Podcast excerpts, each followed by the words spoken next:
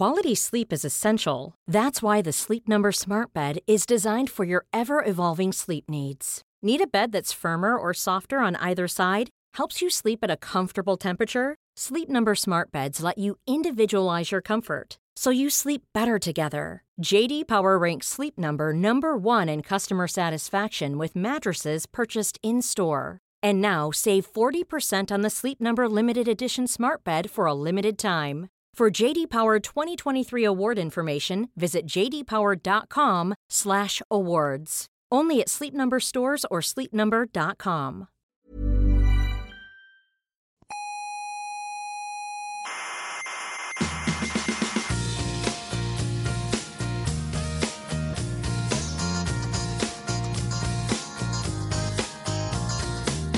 Aquí comienza Coffee Break, la tertulia semanal de la actualidad científica. El universo empezó, dicen ustedes, con el Big Bang, ¿no? Exactamente. ¿Qué, qué había antes? ¿Qué había antes? ¿Listo? Yo- yo ¿Qué le- había yo- antes? yo- yo- yo le cuento. ¡Soberbios! ¡Científicos soberbios!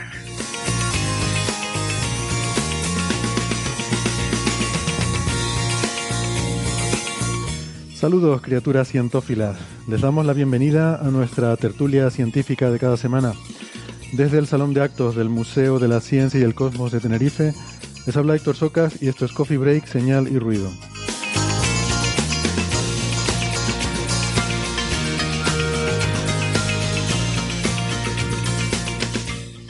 Hoy en el menú tenemos mucha astrofísica. Vamos a hablar sobre cosmología. Dos papers publicados en las últimas semanas ponen en duda la existencia de la energía oscura y claro, eso ha generado bastante revuelo. Y de paso les comentaremos también esos titulares que quizás han visto por ahí en la prensa sobre grietas en el universo. Vamos a ver qué significa eso, de qué es lo que están hablando. Y también de nuestra propia galaxia porque se han descubierto estrellas que se están formando con material caído de las nubes de Magallanes y también sobre la controversia sobre las famosas galaxias sin materia oscura, que ya tenemos aquí cierta historia con ese tema.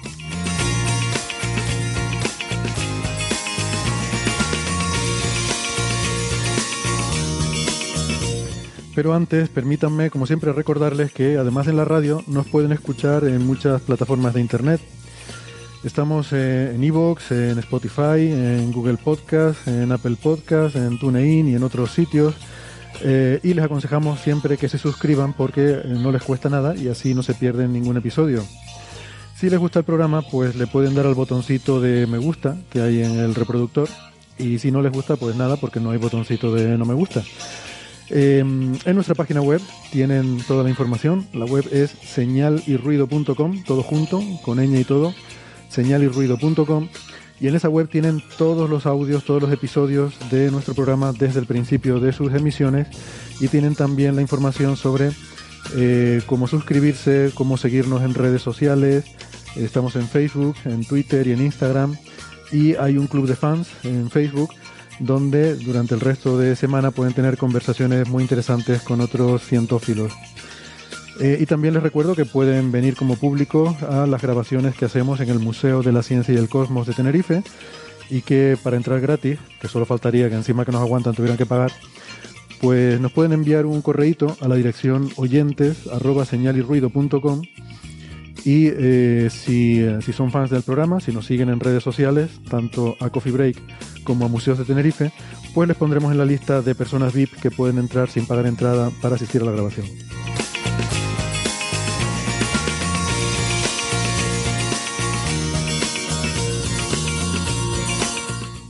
Si en vez de la cosa de internet son más de la radio de toda la vida, nos pueden escuchar en Canarias en las emisoras Icoden Daute Radio, Radio ECA y Ondas Yaiza.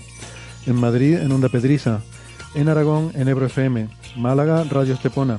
Y en Argentina estamos en dos emisoras, la FM 99.9 de Mar del Plata y Radio Voces de La Rioja. En radios online nos pueden escuchar en cienciaes.com, Onda Bética y en la Spanish Rock Shot Radio, la emisora bilingüe de Edimburgo, Escocia.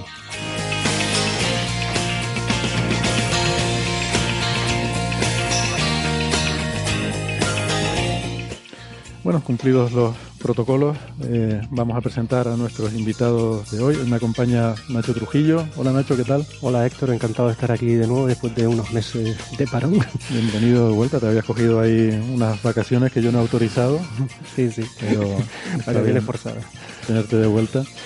Eh, Nacho es doctor en ciencias físicas y es investigador en el Instituto de Astrofísica de Canarias. Eh, también tenemos a José Alberto Rubiño. ¿Qué tal Alberto? ¿Cómo estás? Hola, ¿qué tal? Pues muy bien, encantado también de estar de vuelta. lo mismo digo. Pues también lo mismo podemos decir. Alberto es doctor en ciencias físicas e investigador en el Instituto de Astrofísica de Canarias. Y también el, toque internacional eh, lo pensábamos tener eh, presentando también a, nuestro amigo Carlos González Fernández, ya saben, del Institute of Astronomy de la Universidad de Cambridge. Pero resulta que ha surgido un pequeño contratiempo.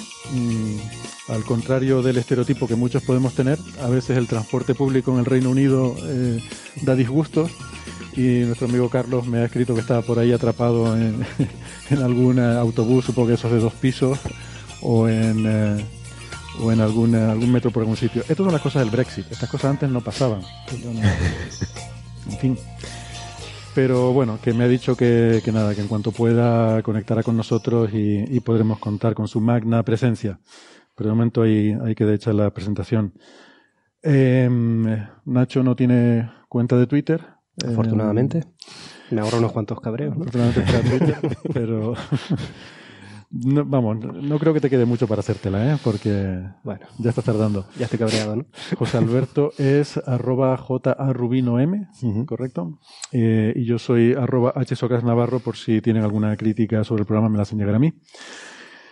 Vamos entonces eh, con las cosas que tenemos para hoy. Ah, bueno, y por supuesto saludar al, público asistente. Muchas gracias por venir. Eh, encantados de, de, que estén aquí. Como siempre les digo, se pueden ir cuando quieran, sin compromiso. Aquí eh, aquí no hay compromiso, somos todos amigos y, residentes por aquí.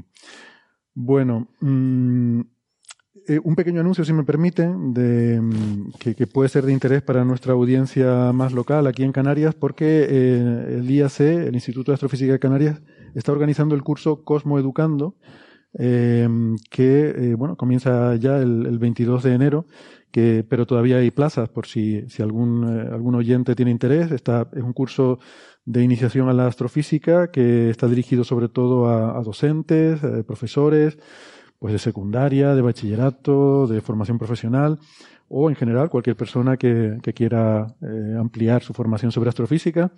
Em, el curso es cada dos semanas y empieza, como digo, el 22 de enero. Em, si quieren tener más información, pues pueden buscarlo, eh, Cosmoeducando. Vamos a poner la referencia en el blog del, de este episodio, eh, o sea que la pueden encontrarla ahí, o bien escribir un correo a la dirección cosmolab.iac.es. Eh, si escriben esa dirección, ahí pueden apuntarse y, eh, y nada, y, registrarse para, para, este grupo.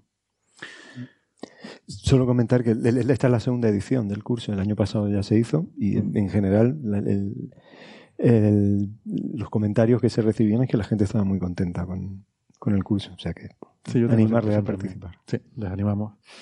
Eh, tú dabas una charla, ¿no? Eh, sí, ese curso. casi al final, la de cosmología. Ah, vale. Yo doy la primera.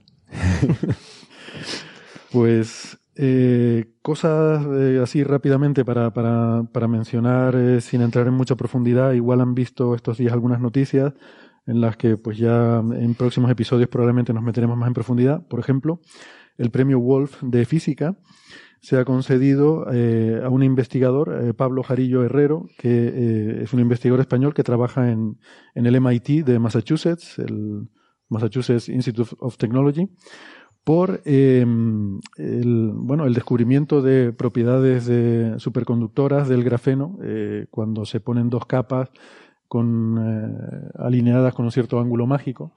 Y esto es un tema que Francis yo creo que nos lo tiene que contar, que es el, experto en todas estas cosas del grafeno. Seguro que, que será un tema muy interesante. Y, y, también estos días creo que la, la, gran noticia que anda circulando por ahí, que como digo ya nos meteremos un poco más, es lo de esta especie de robots biológicos, eh, que un paper que ha aparecido de bueno, eh, como digo yo, eh, auténticos autómatas celulares, porque son robots hechos con células biológicas, em, que, bueno, es una, un trabajo muy, muy prometedor con el cual se pueden primero diseñar eh, mediante simulaciones por ordenador eh, el comportamiento de, células que se pueden, em, se pueden diseñar para realizar determinado trabajo y luego implementarlas con, con tejido vivo, ¿no? Una cosa realmente que parece ciencia ficción. Pero como digo, eso ya nos meteremos en próximos episodios. Hoy queríamos hablar de, además aprovechando que tenemos la presencia tanto de José Alberto como de, Nacho, que la verdad es que, bueno, hacía tiempo que tenía, eh, pues tenía ganas de que pudiéramos hablar de algunos de los temas que han salido en estas últimas semanas. Y, bueno, de tanto insistirle, resulta que me vienen los dos el mismo día. no nos pusimos de acuerdo, ¿no? No, pero, pero lo parece. Pues estupendo. Em, si les parece, empezamos por la parte de cosmología, porque, en fin, hay mucha gente muy preocupada con esto, que si está mal toda la cosmología, eh, hay que... Eh, hay que tirarlo toda la basura y empezar de cero otra vez, todo lo que se ha hecho estos últimos 100 años, ¿eh? porque han aparecido un par de papers según los cuales, básicamente los dos, que han aparecido en el último mes y medio, mm, vienen a decir que la energía oscura, no, no hay evidencia de que existe energía oscura podemos entrar a analizarlos en un poco de, detalle. Le voy a preguntar a Alberto su opinión sobre el tema. Pero, pero antes yo quería decir una cosilla. El primero de estos artículos, que si quieres podemos empezar por este, se titula Evidencia de anisotropía de la aceleración cósmica. Y este es un artículo que nos puede generar un cierto déjà vu eh, porque uno de los autores de este paper, que es un poco el, que ha llevado la voz cantante, se llama Subir Sarkar, es un eh, conocido mm, bueno, eh, cosmólogo que de la Universidad de Oxford. Yo, esto ya empezamos a asociar ya la Universidad de Oxford con ciertas cosas así un poco raras, ¿no? Que, que salen de ahí. y otro de los autores es del Instituto Niels Bohr de Copenhague. Entonces, digo que esto igual le sonará porque hubo un paper en el año 2016 que fue publicado por un estudiante de doctorado del Niels Bohr Institute que se llamaba eh, J.T. Nielsen. Eh, J.T. es de Jeppe Trost Nielsen. Y eh, pues publicaron un artículo en 2016 que de hecho, mm, como anécdota, fue nuestro premio ruido de ese año. O sea, la primera edición de los premios Señal y Ruido el premio Ruido fue para este artículo de, de Nielsen y, y Sankar, Sarkar. que a uno les parece poco, ¿no? Exactamente, se están postulando para otros premios. Eh, y bueno, la, anécdota es que también era un tema muy parecido. Ellos lo que hacían era eh, reanalizar la, la evidencia de, de, la supernova que llevó a descubrir que existía una energía oscura y una expansión acelerada del universo y eh, pues haciendo un análisis un poco sesgado de solamente de la información que había en el momento en que se descubrió hasta 1998 lo correcto sería decir que ellos reducían la certidumbre estadística de las 6 sigma a 3 sigma. Es decir que de alguna forma el titular debería haber sido la evidencia de que existe energía oscura, en vez de ser del 99,9999%, es solo del 99,7%. Y eso solamente asumiendo un universo que estuviera vacío y que no tuviera materia. Eso debería haber sido el titular de. pero de alguna forma, del problema la nota de prensa fue: no existe energía oscura. Parte del problema también es que traducimos mal del inglés e-, evidence, que debería ser algo más como indicios, que en español es mucho más suave, ¿no? Entonces, no es lo mismo leer el artículo Indicios de anisotropía en la aceleración cósmica que evidencia. Evidencia parece algo como más fuerte. Entonces, también yo creo que estamos un poco secados por esa traducción literal. Hay un problema con la traducción de. Sí. Es un falso amigo esa palabra, evidence. Sí, es indicio, que indicio en español le suena más, más suave, ¿no? Y otra de las cosas es que creo que lo has comentado muchas veces en Coffee Break, Si tuviéramos que contar cuántas veces se pone la cosmología en, en cuestión, es cada semana, ¿no? Es como... Es cada semana, prácticamente. que esto ya es, empieza a ser aburrido, ¿no? sí, sí. Pero es que si no, es, al revés, ¿no? si no lo pones en cuestión, quizás no sale la nota de prensa. Sí, claro, pero que es una pena, ¿no? Que mm, eh, como siempre todo es sensacionalista, ¿no? Einstein está mal todas las semanas, pero sin embargo, ah, cada vez que se hace un experimento más sofisticado lo, lo comprueba, ¿no? Entonces, yo creo que es esta, forma parte un poco del mundo este tan mediático de Twitter, como estaba diciéndote antes, de que tiene que haber eh, una noticia revolucionaria cada día casi, y eso no tiene sentido. Pero bueno, vamos al grano, ¿no? Sí, pues el caso es que mm, eh, este nuevo artículo a mí me recuerda mucho a aquel, eh, en el sentido de que se olvida de todo el resto de, de pruebas y se queda solo con la supernova y, y hace un ataque a, a la eh, evidencia o a la, Indicio. o los indicios de energía oscura basado en supernovas, ¿no? Bueno, eh, a ver, entramos a materia. El, el- el ar- el artículo presenta eh, indicios de anisotropía en la aceleración cósmica. Eh, ¿Qué quiere decir esto? Bueno, o sea, la energía oscura es eh, el mecanismo físico que nosotros eh, introducimos en la teoría para explicar eh, eh, un hecho observacional que, que es que el, ritmo de expansión del universo parece que se está acelerando en el tiempo actual. De hecho, incluso si vamos un poquito más básico, el hecho observacional es que eh, las supernovas que vemos en el universo distante son más débiles de lo que, de lo que deberían ser si no se hubiera expansión. Y de ahí viene toda la, toda la cuestión. ¿no? Es como la interpretación observacional de por qué las supernovas en el universo temprano son más débiles, a priori, de lo, de lo que uno espera. Sí, pero digamos que, bueno, de acuerdo, nuestra, nuestra interpretación o nuestra, nuestra descripción es el universo está acelerando eh, su ritmo de expansión. Eh, históricamente, o sea, dicho en términos de la supernova, eh, como históricamente fueron las supernovas, eh, pues la primera herramienta que tuvimos en astrofísica que nos eh, permitieron ver ese hecho, pues se puede contar así, pero es que hoy en día tenemos evidencia acumulada en astrofísica que viene de, de múltiples sitios, por ejemplo, la- el propio Fondo Cósmico de Microondas, que, que nos muestra pues que con eh, formas in- in- in- independientes de atacar el mismo problema, con todas esas formas pues vemos esa evidencia de que el ritmo de expansión del universo se está acelerando. Ese, eh, es- ese mismo concepto explica pues ese hecho de que las supernovas aparecen más débiles eh, cuando están más lejanas o ciertas propiedades en el fondo cósmico de microondas. Mm. Entonces, este artículo O, por ejemplo, las oscilaciones acústicas de bariones. o, por ejemplo, las oscilaciones acústicas de bariones, o, bueno, o la distribución a gran escala de la estructura en el universo, o eh, la explicación de los fenómenos de, de lente gravitatoria a gran escala. O sea, que la. Es que, es que me gustaría eh, recalcar esto. Digamos que la energía oscura se descubre, si queremos decirlo así, a partir de la supernova. En 1998, cuando se publican los trabajos de Brian Smith y de Perlmutter, de Saul Perlmutter. Se publican estos trabajos en el año 98 y entonces esto supone una gran revolución y entonces todo el mundo empieza a intentar comprobar si eso es cierto o no. Y desde otros, eh, con otras pruebas diferentes, en- desde otros ámbitos independientes, se llega a la misma conclusión. Se llega a la conclusión de que eh, existe esta aceleración de- del universo, el universo está acelerando su expansión y además mm, los números también cuadran, es decir, todo el mundo obtiene eh, pues que hay eso, algo así como dos tercios de energía oscura en, lo que es la composición de, de- toda la energía del universo. Sin embargo, eh, estos artículos que mm, bueno postulan o que, o que plantean que eso es incorrecto, que en realidad no existe esa expansión acelerada, van a atacar la primera de las eh, pruebas que se encontró, olvidándose de todas las demás. Eso es. Y esto a mí, aprovechando que está aquí Nacho, esto a mí me recuerda, esto parece un modus operandi bastante típico de algunas de estas, mm, digamos, eh, formas alternativas de, o, o de estos intentos de, de desacreditar teorías muy bien establecidas. Eh, y estoy pensando, por ejemplo, en Mond, esas teorías para eh, como alternativas a la materia oscura.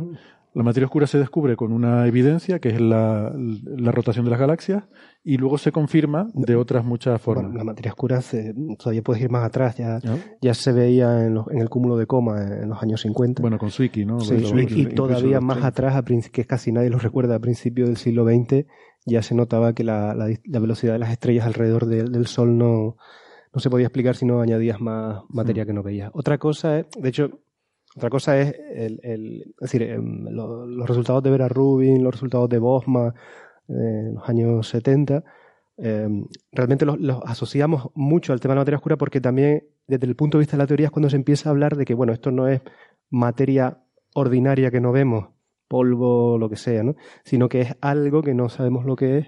¿Sabes? Ahí los teóricos es cuando empiezan a desarrollar toda la idea de que la materia oscura es algo fuera del ordinario, que son unas partículas que no, que no corresponden a, la materia ordinaria. Mm. Entonces ahí es donde encaja y, entra, y entra todo. Sí. Pero bueno, ¿qué pero en cualquier caso, es lo que, sí, digamos que es lo que, mm, porque vale, esos trabajos a lo mejor anteriores, Wiki y demás, pues no tuvieron esa repercusión o no. No era el momento, pero bueno, que estaban ya. Sí, estaba, sí. A lo que voy es que esos trabajos de Vera Rubin, etcétera, sobre la rotación de las galaxias, son los que, bueno, establecen, ¿no? los que a partir de ahí se establece el paradigma de la materia oscura, ¿no? Entonces la gente que quiere proponer alternativas a la materia oscura ataca ese, esa evidencia proponiendo unas teorías de gravedad modificada y se olvidan de las otras evidencias que se han acumulado desde entonces. No se olvidan, es que no pueden explicarlas. Entonces simplemente se concentran en lo que, en lo que los modelos ad hoc que crean para explicar la anomalía gravitatoria pues le funciona bien. Ya, pero, eh, pero sí, pero no, un paralelismo con esto, en el siempre, de que siempre es que tú recuerda que todos los, los heterodoxos su objetivo en la vida es ser heterodoxo, es, convertirse, perdón, los heterodoxos quieren convertirse en la ortodoxia del futuro. Luego, mm. evidentemente juegan las mismas cartas, eh, pero al revés, ¿no? Tratando de establecer un, un, nuevo paradigma, ¿no? Entonces se concentran en lo que les beneficia, claro. Bueno, perdón que he desviado un poco la conversación. No, no, eh, pero, sí, es, un buen punto. Entonces, bueno, retomando esto, o sea, el contexto es, eh, tenemos un artículo en el que eh, los autores presentan eh, indicios de que ese hecho observacional que no se niega, de que el ritmo de expansión se está acelerando, o sea que hay una aceleración en el ritmo de expansión, eh, dicen que parece que eh, depende de la dirección. Encuentran una cierta estructura que se llama estructura dipolar. De la dirección espacial. De la dirección espacial de la, de la expansión. O sea que, que si uno mira hacia un lado del cielo, es distinto que si mira hacia otro. Ese es básicamente el resultado. Y, ahora ya podemos entrar a los detalles, o sea, si, esto tiene sentido, y, o sea, de, qué depende, de las hipótesis, de todo esto. Es decir, que no se niega la aceleración, no, sino que simplemente que depende de, la dirección espacial de hacia donde uno observa. Eh, dicen que, hay una dependencia y, por lo tanto pues no la escriben a, una energía oscura, o sea, a algo que, que, produciría una aceleración de la expansión, en principio en cualquier dirección. Eh, si esto está asociado a algo direccional, eh, pues lo intentan escribir a algo eh, direccional. ¿Y qué, puede ser ese algo direccional? Pues a nuestra comprensión de básicamente cómo es nuestro sistema de referencia y cómo definimos las galaxias, eh, la velocidad de las galaxias con respecto a nosotros como observadores. O sea, aquí la cuestión es que uno cuando mide velocidades o cuando mide cualquier eh, posiciones o velocidades, pero en este caso concreto velocidades, uno siempre tiene que hacer medidas relativas a un cierto sistema de referencia. Entonces todo el juego de este artículo es eh, jugar con ese sistema de referencia y ver dónde podemos, o sea, qué margen tenemos pues para, cambiando ese marco de, referencia, eh, intentar absorber esa aceleración que vemos como algo artificial debido a eh, cambios de ese sistema de referencia de movimiento. Sistema de referencia que, para aclarar un poco, ahora mismo se utiliza la radiación de fondo. se como sistema de referencia absoluto mm. y el, dipolo que se observa en, la radiación, la intensidad de la radiación de fondo, se, explica eh, simplemente porque la galaxia nuestra tiene un movimiento, una dirección preferencial con respecto mm. a ese sistema de referencia. Pero yo creo que esto es otra cosa, ¿verdad? Esto no tiene que ver juega, con... juega con eso y, al final, o sea, la discusión ahora eh, va a salir este tema. Entonces, eh, es importante que, o sea, que, maticemos lo que has dicho. O sea, el, históricamente, o sea, esto que se llama el dipolo, eh, que se observa en la distribución de, de, temperatura del fondo cósmico de microondas, es esencialmente un efecto Doppler, pero aplicado a la luz. O sea, cuando tú te estás moviendo con respecto a un emisor, eh, o sea, pues tienes un efecto Doppler, o sea, no ves la misma frecuencia si te estás alejando o si estás observando. He, visto con la luz, si el fondo de microondas es una distribución isótropa alrededor nuestra, si un observador se está moviendo con respecto a ese fondo cósmico de microondas, en la dirección en la que se mueve, pues eh, va a haber fotones más calientes, en la dirección respecto a la que se aleja, va a haber eh, la temperatura del fondo cósmico de microondas un poco más fría. Y eso tiene una estructura que se llama de dipolo, está muy bien medida. Eso lo que quiere decir es que la mitad del cielo parece que se mueve hacia nosotros y la otra mitad parece que se aleja de nosotros, lo cual uno interpreta pues que nuestra galaxia se está moviendo en esa dirección eh, con respecto a ese fondo. ¿no? Esa, esa, señal está medida mmm, razonablemente bien desde finales de los años 70 y ya con mucha precisión con todos los experimentos que han venido detrás. Por ejemplo, el propio satélite Planck la ha medido también hace poco. Y, y, bueno, pues eso traducido a velocidad nos dice que nosotros como observadores en la Tierra pues se mueve a unos eh, 300 kilómetros por segundo con respecto a ese marco de referencia que sería el fondo cósmico de microondas. Mm. Eh, el contexto es que el fondo cósmico de microondas es la, la, lo más lejano que podemos ver, es como era el universo al principio. Eh, o sea, prácticamente 380.000 años después del, del, Big Bang. Entonces, imaginémonos que o sea, tenemos la suerte de tener algo que, que, estamos viendo que viene desde muy lejos y eh, la, la, hipótesis que hacemos es que cuando miramos en, en, escalas tan descomunales en el universo, mirando a distancias muy grandes, pues eso básicamente es nuestro marco de referencia del reposo, a, ¿no? Ese de, nuestro... del reposo, ¿no? Entonces, midiendo con respecto a ese marco referencial, pues la Tierra se mueve a 300 kilómetros por segundo. Y ese número que indicas es importante porque está entre 200 300 kilómetros por segundo, que corresponde a velocidades típicas de la galaxia dentro de la estructura a gran escala de la galaxia. Es decir, no es una velocidad ni anormalmente baja, o sea, sería muy raro que no nos moviéramos con respecto a ese sistema de referencia. Si fuera cero sería extremadamente improbable. Eh, si fuera sin, también si fuera miles de kilómetros por segundo sería también altamente improbable. Se produce, la razón por la que, la que creemos que, que nos estamos moviendo con respecto al sistema de referencia es porque ese valor de 200, 300 kilómetros por segundo coincide con los valores típicos a los que las galaxias se mueven con respecto una de otra, con lo cual encaja muy bien mm. con la idea de que es la galaxia nuestra la que, la que se mueve, es un valor muy promedio. Mm. Vale, pues si queréis ya entramos un poco a detalles del, del artículo, no sé, pero... Sí, tengo una pregunta. Ellos aquí eh, insisten mucho en criticar un poco el paradigma ese que asumimos siempre como una, una verdad absoluta desde el principio, que es lo, bueno, que por eso se llama un principio, que es el hecho de el principio cosmológico, la homogeneidad y, y, y eh, e isotropía de, de la, del universo a gran escala, ¿no? Uh -huh. Entonces lo que dicen es que, ojo, que tú estás asumiendo que el universo es homogéneo e isótropo eh, y que ese dipolo que vemos es debido a nuestra propia velocidad. Pero ellos dicen, vamos a analizar esto sin, sin asumir que es así, ¿no? Uh -huh. Eh, y por ahí de ella se empieza a liar todo, ¿no? Se empieza a liar, pero, pero bueno, me parece una propia, una, una contradicción en sí mismo, porque es cierto que históricamente el principio cosmológico se propone como un, un punto de partida eh, atractivo desde el punto de vista filosófico, desde el punto de vista teórico, pero ahora yo diría que ya es un hecho contrastado, observacional. La, la, la misma homogeneidad, esta desviación con respecto a la, uniform, a uniformidad del fondo cósmico de microondas, el dipolo, eso es una variación de esa uniformidad de una parte en mil. O sea, el, estamos observando que el universo es tremendamente uniforme en esas escalas tan grandes, tan descomunales. Esa misma uniformidad también ya la observamos en cartografiados de galaxias y sobre todo en cartografiados de eh, radiogalaxias, porque los cartografiados radio nos permiten eh, detectar eh, objetos mucho más lejanos de los que somos capaces de detectar con, eh, con observaciones en el óptico. Y todas esas observaciones nos muestran o sea, ya que el principio cosmológico es un hecho observacional. O sea, que en escalas eh, descomunales el universo es muy uniforme. Bueno, pues permíteme que haga una pausa aquí entonces, José Alberto, porque ya eh, por fin tenemos esa conexión con nuestro amigo Carlos González Fernández. Hola, Carlos. Hola, buenas, ¿qué tal? Bien, bien, te escuchamos muy bajito. A ver si puedes eh, o bien sí. subir el, el, volumen del micro o acercarte un poco más. Ya parece que se han resuelto esos problemas con el transporte público eh, en, en, Cambridge. Y, Eso ah. lo, lo, lo, discutimos en la, en la, parte que no aparece en la radio, por si acaso. Vamos a hablar del gobierno. Eh. Eh, bueno, pues Carlos, como les decía, público, les presento a Carlos. Carlos, aquí el público, investigador del Institute of Astronomy de la Universidad de Cambridge, arroba carlosgnfd en Twitter. Y, pues nada, Carlos, bienvenido, encantado de, tenerte por aquí. Estábamos empezando a destripar el primero de los papers sobre esto de los indicios de una aceleración cósmica anisótropa. Y bueno, pues ¿Vale? Entonces ellos hacen este análisis así un poco extraño en el que no restan esa velocidad peculiar.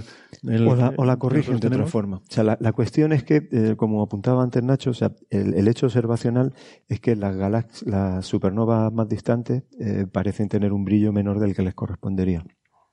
debido a si, estuvieran en un universo en el que no hubiera energía oscura. Entonces, claro, eh, ¿cuál es el diagrama de referencia observacional que, uno hace, que uno construye para, hacer esa interpretación? Pues un diagrama en el que en, un eje, en el eje vertical, pones el brillo aparente de los objetos y en otro eje, en el eje horizontal, pues eh, pones una medida que es indicadora de la distancia, que es el desplazamiento al rojo, el redshift. Vale, ese desplazamiento al rojo eh, bueno, eh, desde un punto de vista teórico, pues puede tener varias contribuciones. En un universo en expansión, sobre todo cuando nos vamos a objetos muy, muy, alejados, la mayor parte de esa contribución es lo que llamamos el flujo de Hubble, la expansión del universo. ¿vale? la, mayor componente del desplazamiento al rojo viene del, del propio ritmo de expansión del universo.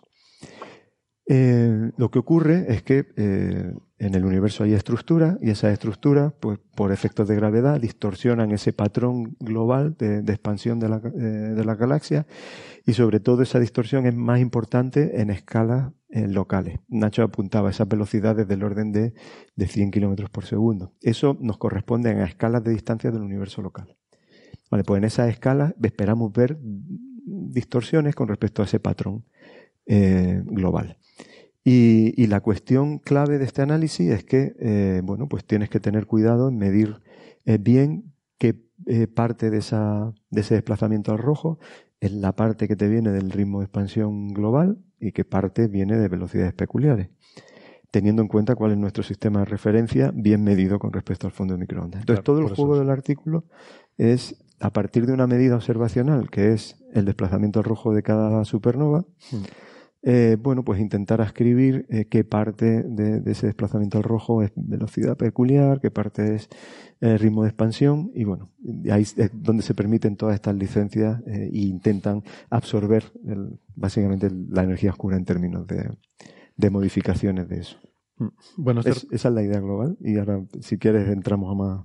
Sí, iba a comentar que este artículo se publicó en eh, Astronomy and Astrophysics en noviembre, creo, el veintipico de noviembre.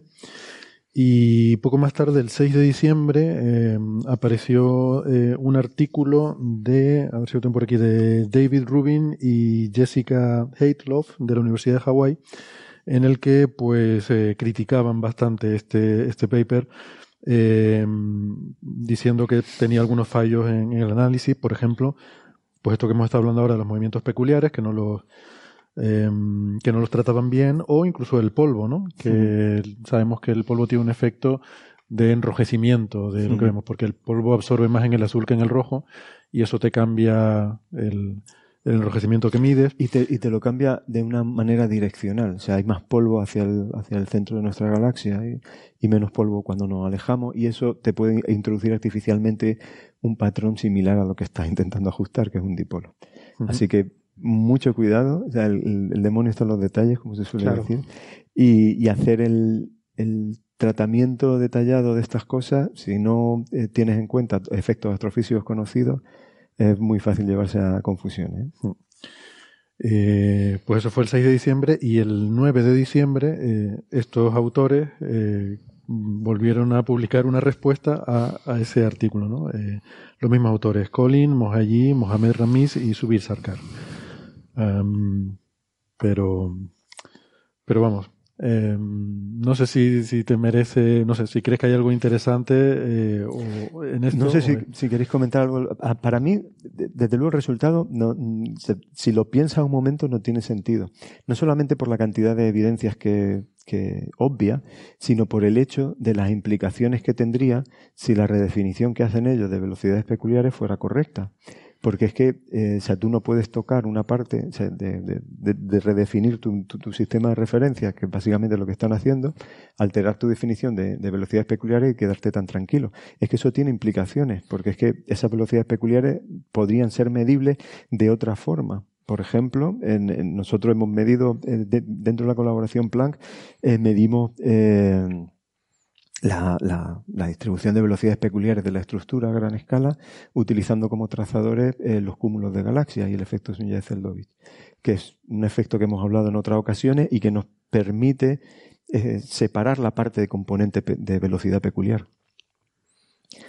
Y, bueno, esa redefinición que estos están proponiendo es totalmente inconsistente con esas medidas que tenemos. Entonces, es que hace aguas por, eh, por todo sitio, el, por lo menos las implicaciones, ¿no? Estamos empezando el año, acabamos de tener la semana pasada la, gala de los premios Señal y Ruido y yo creo que ya empezamos a tener candidatos al premio Ruido para 2020. ¿eh? Mm. pero aparte es como siempre, es decir, tú propones una nueva idea, pero ¿a qué precio propones una nueva idea? Es decir, eh, lo que es dentro del, marco estándar, hacer la, la, hipótesis de que la galaxia se está moviendo en esa dirección con respecto al fondo de microondas a unos 200, 300 kilómetros por segundo, como hemos dicho, es natural. Eh, sería antinatural suponer que eso no pasa, que no se mueve de ninguna forma, que, la galaxia no se mueve con respecto a un. sino que es al revés, que el marco de referencia global, que es una estructura gigantesca, infinitamente mayor que, lo que es la galaxia, eh, es la que tiene anomalías y distribuciones extrañas y movimientos peculiares. Mm. Es decir, que mm, simplemente eh, navaja de Ocan de nuevo es Bien, tú puedes proponerse, tú puedes decir que no es la Tierra la que se mueve alrededor del Sol, sino el Sol alrededor de la Tierra, pero te cargas la física de la gravedad, ¿no? Mm. Entonces, bueno, eh, ¿qué ganas y qué pierdes, ¿no? Al hacer eso. Bueno, en este caso ellos han ganado un paper en Astronomy and Astrophysics. Pero ¿qué ha salido? y salir en Coffee Break. eso ya es un premio maravilloso. y postularse para el premio Ruido 2020, ojo. Que, por segunda vez. Por, sí, sería, sería la primera vez en toda la historia de los premios Señal y Ruido. Con la conocida contrapartida monetaria. Sí, sí, claro. El, aspecto pecuniario aquí eh, seguramente es la motivación que hay detrás de todo esto.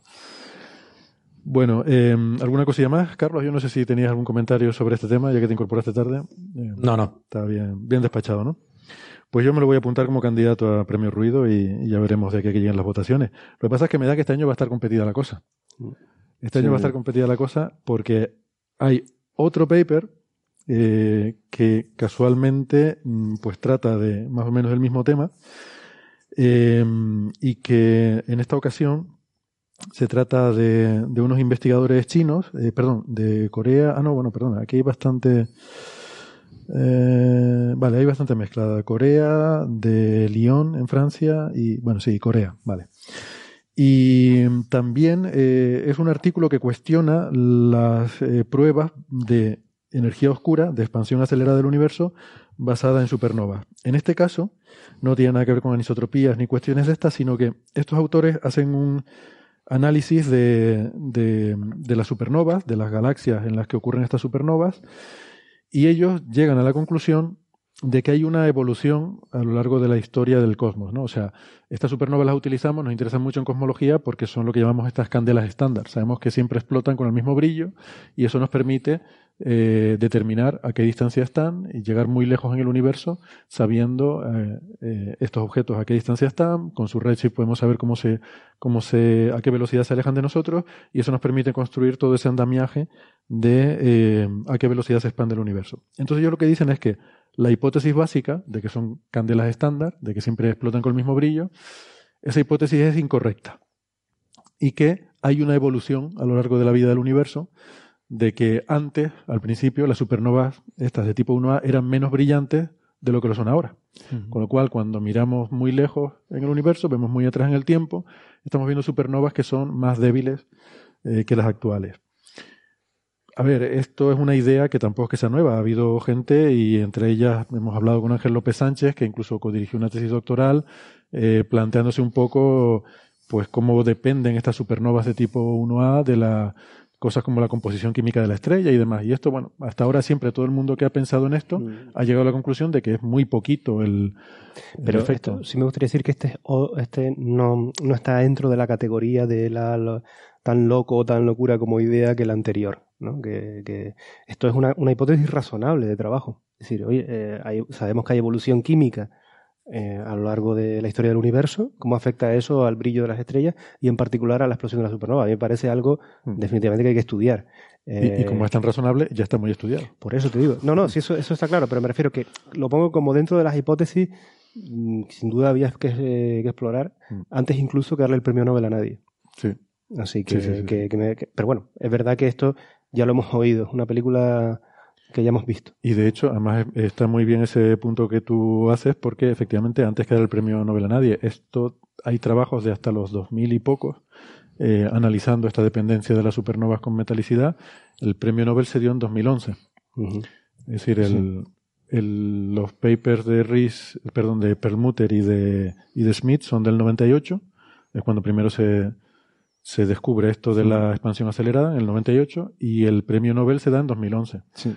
¿Por qué? Porque entre tanto hay que hacer cosas como esta que dice Nacho. Asegurarse de que está bien, de que y que aparezcan otras otras pruebas, ¿no? No solamente basadas en una prueba. Esto lo hemos comentado otras veces, pero es, es, una cuestión general que tenemos en astrofísica. E insisto, o sea, no, no podemos mm, llegar, mover, tocar en el universo y poner condiciones que a nosotros nos interesen para, para caracterizar un sistema. O sea, tenemos que limitarnos a observar y con las herramientas que tenemos desde aquí intentar hacer la inferencia y ver si nuestra descripción de la realidad es correcta. Entonces, eh, Evidentemente hay que entender cuáles son las limitaciones y los efectos sistemáticos que puede haber en un método concreto. Por ejemplo, el hecho de utilizar supernovas como candelas estándar para medir distancia. Pero lo esencial en astrofísica es que haya tres, cuatro, cinco métodos independientes que a priori van a estar sujetos a efectos sistemáticos completamente distintos, pero que todos ellos te den una descripción coherente y convergente de lo mismo. O sea, el método basado en supernovas, el método basado en la anisotropía del fondo de microondas, en cómo se mueven las galaxias, en las oscilaciones acústicas de variones y en la distribución a gran escala, todos ellos te apuntan a que eh, existe una aceleración en el ritmo de expansión, pues entonces cuando decides dar el Nobel, entiendo. Claro, tienes que esperar a estar bastante seguro. Bueno, hasta ahora toda la gente que ha pensado en este problema, que como dice Nacho es algo muy razonable que pensar, pues ha llegado a la conclusión de que efectivamente estas supernovas son un buen indicador, son candelas muy estándar, varía muy poquito eh, la forma, el brillo con el que explotan varía muy poquito de, unas a otras, ¿no? Entonces, ¿cómo es posible que de repente a estos investigadores les salga que sí que varía mucho y que eso cuestiona todo el paradigma? Pues a lo mejor es porque están haciendo mal las cosas. Eh, quiero decir, que yo sin haber entrado en mucha profundidad en el paper, sí estoy viendo algunos, algunos comentarios que se hacen por ahí y hay cosas muy llamativas, ¿no? Que, que efectivamente las puedes comprobar. Hay una, no sé si ustedes lo han visto en cierto detalle, pero si vas a la figura 12, que es una de las figuras más importantes del paper, la tengo aquí, esta es la figura clave. Aquí ponen en una gráfica las galaxias que ellos consideran y representan la edad de la galaxia y el, eh, digamos, el brillo Mm, el, brillo con el que explotan esas supernovas en esa galaxia, ¿no? Y entonces, para empezar, hay una cosa muy curiosa. Eh, ellos calculan la edad de las galaxias usando tres métodos diferentes. Y cuando miras esta, estas grafiquitas, eh, te encuentras con que hay galaxias aquí bastante más viejas que el universo. ¿vale? Eh, si el universo tiene 13.000 y pico millones de años, aquí tienen galaxias de casi 15 y 20.000. Sí, porque los modelos de poblaciones estelares te permiten ese tipo de edades, ¿no? Eso es lo que dicen ellos. Pero ¿qué pasa? Que eso significa que, hombre, no estás calculando bien tu distancia. De hecho, las barras de error, que ponen barras de error, están claramente infraestimadas porque hay galaxias que te aparecen con edades mucho más viejas que el universo, mm, por encima de lo que la barra de error te, te apuntaría, ¿no? Pues si te vas a cargar la cosmología, que más da la del universo. Un pequeño detalle, ¿no? También es verdad. Pero, pero si, si, miras entre los tres métodos las edades que salen, pues también difieren bastante, ¿no? Porque hay uno de ellos que sí que es respetuoso con la edad del universo y otros dos no. O sea que hay, salen edades bastante diferentes según qué método apliques. ¿Qué es lo que significa esto? Que hay una incertidumbre muy grande en estas edades. Muy grande. Mm, bueno, que hay una cierta eh, incertidumbre con esto. Bueno, ¿Qué pasa? Que cuando tú haces el análisis estadístico de esto, eh, o sea, como tú ves esta gráfica, esto es una nube de puntos. Ellos están intentando buscar aquí una correlación en una cosa que donde yo no veo ninguna correlación, salvo que los, los puntos que hay más a la derecha del todo, o sea, los de las galaxias que son más, más viejas, te están sesgando totalmente el ajuste de la recta, ¿no? Porque si tú quitas estas galaxias que están más a la derecha, aquí no habría ninguna correlación. Entonces, las que están más a la derecha, que son justamente las que te salen más viejas que el universo, o sea, las que tú dices, yo no sé las otras, pero aquí claramente las edades están un poco raras, eh, son las que, de las que sale todo el resultado fundamental de este paper. Aparte de que es, una, es, un, es indicio completamente secundario asociar la edad de, de, las poblaciones estelares en conjunto a las propiedades de la estrella que está explotando, como si no hubiera regiones dentro de las galaxias que son más jóvenes que otras, ¿no? Mm. Decir, me parece muy, muy débil ese argumento, ¿no? Bueno. Además, es una cosa, es una cosa curiosa, porque si uno se pone a pensar, tú dices, bueno, efectivamente, uno podría pensar que las supernovas son diferentes en función de la composición del. Dices, bueno, si estás en un ambiente menos metálico, pues a lo mejor tienes menos átomos pesados que absorben peor la radiación, con lo cual, pues yo qué sé, la expansión va a ser diferente de las capas exteriores de la estrella y aquello va a decaer de una manera diferente, por ejemplo. Entonces tú lo que harías es mirar el brillo de las supernovas en función de la metalicidad, que, es, que es, de hecho, te, ahorra parte del problema de tener que determinar la edad de la galaxia, que es una cosa muy difícil. la metalicidad es, tampoco es un indicador primario, pero al menos no es un indicador terciario. Es solo un indicador secundario. Pero bueno, por otro lado, yo me, eh, la, cosa buena que le veo a este paper es que en lugar de decir que con Franco las supernovas eran mejores, dicen que con Franco eran peores. Que es una cosa que, lo veo bien. Bueno. Eh, ¿Esto está publicado o sea, simplemente enviado al archivo? Esto, a ver, creo que está publicado, ¿no? Eh, ¿En qué revista está esto publicado? yo, yo, lo he visto por, por AstroPH, pero no sabía si... A ver, está enviado a PJ de, con fecha de diciembre de 2019. Eh, Pone que está aceptado en APJ. Está aceptado, ¿no? Vale. APJ ya no es lo que era entonces. APJ ya no es lo que era.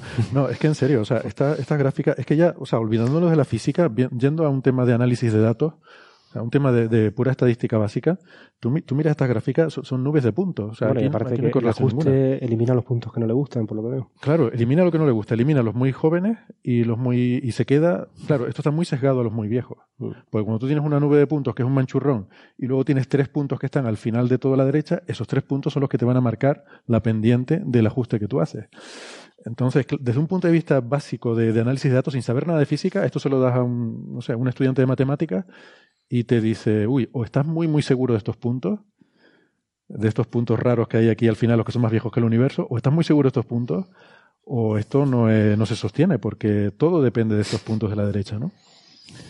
Y justamente esos puntos son los que yo diría que no sé los otros, pero esos desde luego muy fiables no son, porque ya digo, o sea, aquí este, por ejemplo, tiene una edad de 10.000 millones de años y aquí tiene 17.000 millones de años, cuando la barra de error es de 3.000. Es que de hecho, si te los crees, o sea, realmente eh, eh, gran parte del artículo descansa sobre que esos puntos sean significativos. Mm. Con lo cual, si te los crees, ¿por qué no titulas tu artículo El universo más viejo de lo que se pensaba? Que es un resultado mucho más interesante. Claro. si, realmente crees que hay, hay galaxias que tienen de 15 a 20 mil millones de años, eso es lo interesante. A mí que me importan las supernovas. Si el universo es, no sé, 7.000 años más viejo, 7.000 millones de años más viejo de lo que se pensaba. ¿eh? Sí, sí. Pues por ejemplo, sí. Pues sí. Bien. Pues no sé si quieren comentar algo más sobre, sobre este paper. Yo tampoco le veo mucho más. O sea, yo creo que está mal, simplemente, que, está mal hecho el, análisis, eh, que no se, que esas conclusiones no son estadísticamente significativas. De todas formas, cerrando la discusión que por la que veníamos antes, o sea, el, hecho de que eh, tenemos evidencias independientes, eh, y ahora digo evidencia, eh, el hecho de que tenemos evidencia independiente de que el ritmo de expansión se está acelerando, eh, implica que si, si, el resultado de esta gente fuera verdad, eh, tendríamos que buscar otro mecanismo para explicar, o sea, para que compensara ese hecho. O sea, el, la supernova vas a tener que, o sea, si, si, si, la energía oscura existe por, por las evidencias que tenemos de los otros métodos, en la supernova deberíamos ver ese, ese dimming, ese, eh, el hecho de que son más débiles los objetos lejanos. Eh, si tiene este efecto que parece que lo cancela, pues eh, hay algo que no, que no, que no, está, se, no, se está entendiendo en la teoría. O, o, hay otro efecto observacional más, pero, pero el, efecto de oscurecimiento tiene que estar. Bien, pues mm, nada, yo me lo apunto también como premio ruido. Ruidillo. ruidillo. Bueno, yo, yo lo apunto, lo, lo, voy poniendo como candidatos y luego ya, ya iremos viendo cuáles son más, candidato Pero más casi el ruido del premio debería quedárselo a la revista que lo publica, ¿no? Pues, pues la verdad es que es que hay cosas que, que no filtran, no sé cómo. Yo aquí veo un problema hasta de, de los revisores, ¿no? De, de, este artículo, porque hay veces que tú dices, bueno, el problema es cómo se transmite a la prensa, ¿no? Por ejemplo, el artículo de Sarkar, yo diría que la nota de prensa quizás es más bien el problema, pero aquí me parece que es de revisores, o sea, que este artículo, si a mí me presentas estas gráficas, yo diciendo, yo no tengo ni idea de, de este tema, pero, pero esto no me lo puedes tú publicar como evidencia de nada. Eh, mucho menos como algo tan importante como para decir es que está todo mal en la cosmología, ¿no? Eh, Yo cada vez creo que es más urgente que los árbitros sean públicos, que firmen al final de, Porque creo que serían arbitrajes mucho mejores, tanto en el tono como en el fondo. Porque la gente se, forzaría, se, mucho más en, en hacer un arbitraje. Porque más riguroso. Más riguroso, sí. ¿Tú crees que porque no le, han no le dedican tiempo suficiente? Hombre, es que primero los árbitros de las revistas, por lo menos en astrofísica, no reciben nada, salvo el mérito de poner que en el currículum que han arbitrado no sé cuántos artículos. Y, eso también es a cierto punto, porque al ser anónimo tampoco lo puedes demostrar. Eh, quizás a lo mejor puedes presentar una carta. Sí, pero presentas cartas de la revista. las revistas sí te pueden hmm. eh, indicar que eres eh, árbitro. Pero, pero la verdad es que sí, de este tipo de análisis es que, es que son tan, tan evidentes. Mm. Bueno, yo creo de todas formas que esto, la propia, o sea, el propio sistema mm, el funcionamiento del sistema científico, digamos que entre comillas, absorbe estos problemas. O sea que casi que prefiero que sea garantista la forma de publicación. O sea, que se publique ruido no me parece tan malo porque al final lo que pasa con estos artículos es que se olvidan. O sea, al desarcar de 2016 nadie se acuerda de él. Y por eso ahora puede llegar y publicar otra tontería y no pasa nada porque nadie se acuerda de la tontería de 2016, ¿no? O sea, caen en el olvido. Hay como una flotabilidad. Los, los trabajos buenos acaban flotando, a veces tardan más, pero al final se acaba reconociendo el valor de un buen trabajo mientras que los malos acaban diluyéndose. Mm, pero es una cuestión, evidentemente, claro. Salvo, por terminar el argumento, salvo por el tema mediático.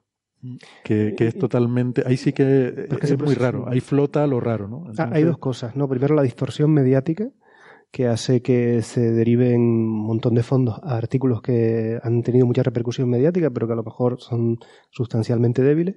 Y el otro problema es, es que no es un mecanismo lo suficientemente eficiente para, para detectar la señal hacer los artículos realmente buenos. Si tú tienes eh, 50 artículos que meten ruido uh, frente a dos que son realmente algo que aporta sustantivo, mmm, no tenemos tiempo realmente. Entonces, sí, el filtraje se hace. Ahora mismo el filtrado, como dices tú, es una cuestión de tiempo, a escalas temporales a lo mejor de 10 años, qué es lo que se ha mantenido, qué es lo que sistemáticamente otro, otros equipos han observado, ¿no? Porque como esto nadie más lo va a observar, porque... Um, eh, pero bueno, a lo mejor podemos hacer una ciencia más eficiente. Sí, sí, pero que el, por otra parte, siendo demasiado estricto en, la censura, corres el riesgo de que se queden fuera cosas importantes, ¿no? yo no, hablo de censura, se puede publicar cualquier idea, pero cualquier idea que esté sustantivada en algo fuerte. Pero tampoco es una censura. el, hecho de tener el, el, archive, el, AstroPH, o sea, todos estos artículos, eh, al, menos en su versión draft, de, de, de, preprint, de preprint eh, todos están públicos y disponibles. Eh, lo que pasa es que hay muchos que se ponen allí y luego no acaban siendo aceptados pues porque no han pasado, mm. porque no se sostienen frente a un refereo. O sea que, pero esa información está ahí. Si alguien quiere ir a consultarla a, la, base de preprints, los puede encontrar. O sea que no hay un, eh, o sea, no sé, el, el hay, hay, argumentos para decir que el, el refereo, o sea, el, arbitraje tiene que ser serio. Por lo menos, por lo menos, eh, que, que, más matemáticamente, o sea, que no haya inconsistencias matemáticas, por ejemplo. Sí, que formalmente sea correcto, ¿no? Eh, pero lo que quiero decir es que, eh, o sea, siempre va a haber una, va a haber revisores buenos que hagan bien su trabajo, y, pero luego va a haber una cierta dispersión, ¿no? algunos van a ser muy, muy buenos y otros van a ser bastante malillos. Entonces, por, eso lo de hacerlos públicos, eh, creo que corrige las dos cosas. Ah, creo que corrige al árbitro que intencionadamente te está intentando parar el resultado porque no va con su ideología. Bueno, él tiene que hacer público, lo cual tendrá que fundamentar su razonamiento por la que el trabajo no es lo suficientemente bueno, mucho más que cuando es anónimo. Entonces, y por otro lado, al ser público también hará un arbitraje mucho más de más alta calidad porque sabe que si aprueba algo que enseguida sus otros pares eh, reconocen como de muy baja categoría, su, su prestigio está en juego. O sea que no veo que, que, el, que debería ser público. ¿Sabes lo que habría que hacer? Revisores de los revisores. Bueno. Pero eso ya en principio deberían ser los editores, ¿no? Y ahora mismo los editores de las revistas, por lo menos mi, mi, experiencia es que se basan completamente en lo que digan los árbitros. Nunca van a contra sí. poner argumento de un árbitro, independientemente. antiguamente sí se metían eh, más, pero. Pero bueno, el, el caso famoso de Chandrasekhar, eh, que es bastante Creo que hay una, una anécdota ahí con un artículo precisamente de, de Parker, ¿no? De Eugene Parker, eh, un artículo muy bueno que un, y, muy conocido que un, un, revisor había rechazado y, y Chandrasekhar, que era el editor, leyó el artículo eh, después de ver la conversación entre, entre el, el autor y el, y el revisor, leyó el artículo y dijo, no, no, este artículo es muy bueno y decidió publicarlo. Pero eso es prácticamente imposible hoy. No, eso hoy en día no ocurre, claro. Mm. Bueno, pues llegados a este punto vamos a hacer una pequeña pausa. Vamos a aprovechar para despedirnos de los oyentes que nos escuchan en las radios. eh, rec- recordándoles como siempre que si quieren seguir la conversación, que ahora vamos a hablar de, de materia oscura y galaxias, pues que si quieren seguir esa parte de la conversación nos pueden, nos pueden seguir en la versión de internet, en el podcast, donde siempre nos alargamos más. Pero si no, nos despedimos hasta la semana que viene. Si nos están escuchando en internet, no toquen nada, que volvemos enseguida. Hasta ahora.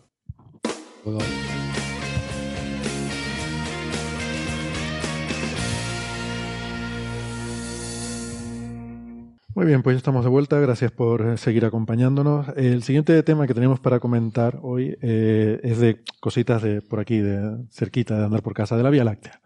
Vamos a hablar de cosas de 90.000 años luz de distancia o algo así, eh, aquí al lado. Porque, mm, bueno, se ha descubierto una cosa muy curiosa. Básicamente esto es un cúmulo. aquí el experto que es Carlos nos podrá contar un poco. Esto es básicamente un cúmulo relativamente joven que se ha descubierto y que está hecho de material de otra galaxia. Un cúmulo de estrellas. Sí, cúmulo de Sí. estrellas. E- efe- efectivamente, esto, como son, como son menos de eh, millones de años luz, podemos hablar en, podemos estar en zapatilla y andar por casa. Eh, Sí. Sí. Entonces, eh, efectivamente, como, como comentas, eh, Héctor, esto es un cúmulo que, eh, bueno, es un estudio que, que, eh, liderado por un, por un, por un señor que se llama Andrew Prince Whelan, que eh, quizá la pista está en el nombre, ha descubierto un cúmulo que se llama Andrew Prince Whelan 1. Entonces, Ah, te, iba a preguntar, yo pensaba que eran dos descubridores, Prince y Whelan. No, no, es el mismo, es el mismo. Es el mismo. Es el mismo. Ah, es sí. como Ortega y Gasset, ¿no? O- El Price Whelan, Price Whelan 1. Esto suena un poco O Elvira, Ramón y. Cajal. sí, Calmería y Fonbeber. Efectivamente. O sea, quizá, quizá los astrónomos nunca podamos poner eh, nuestro nombre en una torre, pero mira, lo- lo- lo- llévate lo que puedas. Pues bueno, entonces este Price Whelan 1, Pero esto a ti te da rabia porque el que tú descubriste no lleva tu nombre, claro. No, porque yo soy una persona decente y, y le pongo el nombre del, de, de quien me paga. ¿De quién te paga? Claro. Pronto tendremos cúmulos Coca-Cola y cosas así. Efectivamente, yo, yo es, es lo que siempre he dicho. A ver cuándo tenemos el, el cúmulo Qatar Airlines Coca-Cola 1. Pero bueno, yo estoy abierto a ofertas. Si alguien, si hay alguna empresa que lee esto, que, que escucha esto, perdón, yo, todo el mundo tiene un precio, el mío es más bajo que el de los demás. Entonces, eh, a lo que íbamos. Entonces, eh, eh, este, este eh, eh, Prince Whelan y, sus colaboradores, que son bastantes y no voy a nombrar, estaban buscando cúmulos, pero no en el plano de la, galaxia- que es donde tú esperas todos estos cúmulos. Están buscando cúmulos, digamos, en, en la parte norte o sur de nuestra galaxia, donde tienes menos estrellas. Entonces estaban buscando estrellas azules y encontraron un, un grupúsculo de estrellas azules que además se movían de manera coherente, lo cual te indica que eh, forman parte de la misma estructura. Pues buscar estrellas azules eh, es porque son jóvenes. Eh, em- eh, pueden, no necesariamente tienen que ser jóvenes, pero en este caso sí. O sea, tú puedes tener estrellas. eh, joven y viejo es un. eh, Es, un es una terminología conflictiva en, astronomía. O sea, eh, la- las estrellas azules en su mayor parte son de tipo temprano, que necesariamente no tienen por qué ser jóvenes. Digamos que, que lle- llevan poco tiempo entre nosotros. No, no, no, no. Pueden llevar mucho tiempo entre nosotros. ¿Así? Por ejemplo, tú puedes un- encontrar una estrella que es más azul que el Sol, pero que sea más vieja, podrías encontrarla. O sea, perdón, podrías encontrar una estrella de tipo más temprano que el Sol que sea más vieja. Porque el, el tipo también depende de la masa, por ejemplo. Marginalmente más vieja, no, va- no van a ser eh, mucho más viejas, pero un poco Claro. podrías encontrar Vale, estrellas las más estrellas Sol. masivas. A lo que voy es que las estrellas masivas duran poco y tienden a Claro. ser azules. Entonces, Las estrellas masivas parecen viejas. Las estrellas masivas son un poco como, como si tocaran en los Doors. Parecen viejas, pero realmente tienen 25 años. Llevan una vida muy mala. Sí, sí. Porque efectivamente el- el- el- la, la vida esperada de una estrella depende de su masa. Cuanto más pesada, menos va, cuanto más masa, menos vive. Y más se mueve a tipos tardíos, que son lo que nosotros consideraríamos estrellas viejas, antes. Entonces, por ejemplo, una estrella de la que hemos hablado, como, bueno, de la que se habla en el podcast, como Betelgeuse, es una estrella que probablemente tenga una edad de en torno al 10% de la del Sol, por ejemplo. Sin embargo, tiene un tipo espectral muchísimo más tardío que el Sol. Claro, porque es muy masiva. Pero bueno, volviendo a estos autores, estos autores entonces estaban buscando cúmulos de estrellas jóvenes o azules o lo que sea fuera del plano de la Vía Láctea, es decir, que pensaban que esto, es decir, no es un descubrimiento casual eh, o anecdótico, sino ellos pensaban que este tipo de cosas podrían darse. Yo creo que está, estaban buscando una manera, eh, eh, todos los oyentes reconocerán, porque lo reconocerán porque hemos hablado de esto muchas veces. Hay, hay una gráfica muy, de hecho es una foto realmente, muy relevante en, este, en estos temas de estructura de la Vía Láctea, que es lo que llaman el Field of Streams, el campo de las, de las eh, corrientes, o el, campo de mareas, en el que es básicamente es una foto compuesta del hemisferio norte galáctico y entonces si la, si la Vía Láctea fuese homogénea, tú eso, eso sería una foto gris. Pero como hay sobre densidades de estrellas, tú ves tiras de estrellas que son en esta foto son mucho más brillantes, en el que significa que la densidad es mucho mayor. Una manera que tú construyes es, esto es intentando quitar mucha contaminación y lo que haces es te quedas con estrellas que sean más azules, que además puedes ver más lejos. Entonces hay algún, algún tipo de estrella que en, su, en fases avanzadas de su vida se vuelve más azul. Entonces, esto es lo que probablemente esta gente estuviese buscando eso, estuviese buscando sobredensidades y después, una vez que encontró esta sobredensidad que parece un cúmulo, eh, eh, hizo espectroscopía de las estrellas y se dio cuenta de que eran realmente jóvenes. Son estrellas de tipo temprano. La edad del cúmulo ellos la ponen en unos 100 millones de años, que para un cúmulo abierto como esto es... Se está, está metiéndose en la primera hipoteca, el cúmulo. O sea, eh, un cúmulo temprano temprano está en torno entre, por ejemplo, lo que sea, 10, 20 millones de años. Este cúmulo tiene unos 100, los cúmulos globulares tienen miles de millones de años, como mínimo que es, lo que tendríamos un, cúmulo muy, muy tardío. Entonces, este es un cúmulo relativamente temprano, pero bueno. Pero efectivamente lo interesante de este cúmulo es que es un, cúmulo abierto, es un cúmulo joven dentro de lo que es eh, eh, la Vía Láctea, y lo, realmente interesante es que está muy lejos del plano. estos cúmulos, como son jóvenes, no, normalmente no están muy lejos de donde se formaron, porque eh, la, propia evolución de la galaxia, una de las cosas que hace es coger estrellas del disco, que es donde están casi todas las estrellas, y las empuja hacia afuera con el tiempo. Lo que pasa es que eso lleva mucho tiempo. Entonces, tú no esperarías ver un cúmulo de 100 millones de años que haya nacido en el plano de la, Vía Láctea y se haya movido de manera coherente afuera del plano. Entonces, ¿de dónde viene esta cosa? O sea, de, eh, dónde sale el material que ha formado este cúmulo? Y ahí es lo, que es lo que es realmente interesante de esto es que eh, parece bastante razonable eh, asumir que este cúmulo realmente se formó con material de la gran nube de Magallanes. O sea, las nubes de Magallanes son nuestros vecinos más cercanos, digámoslo así.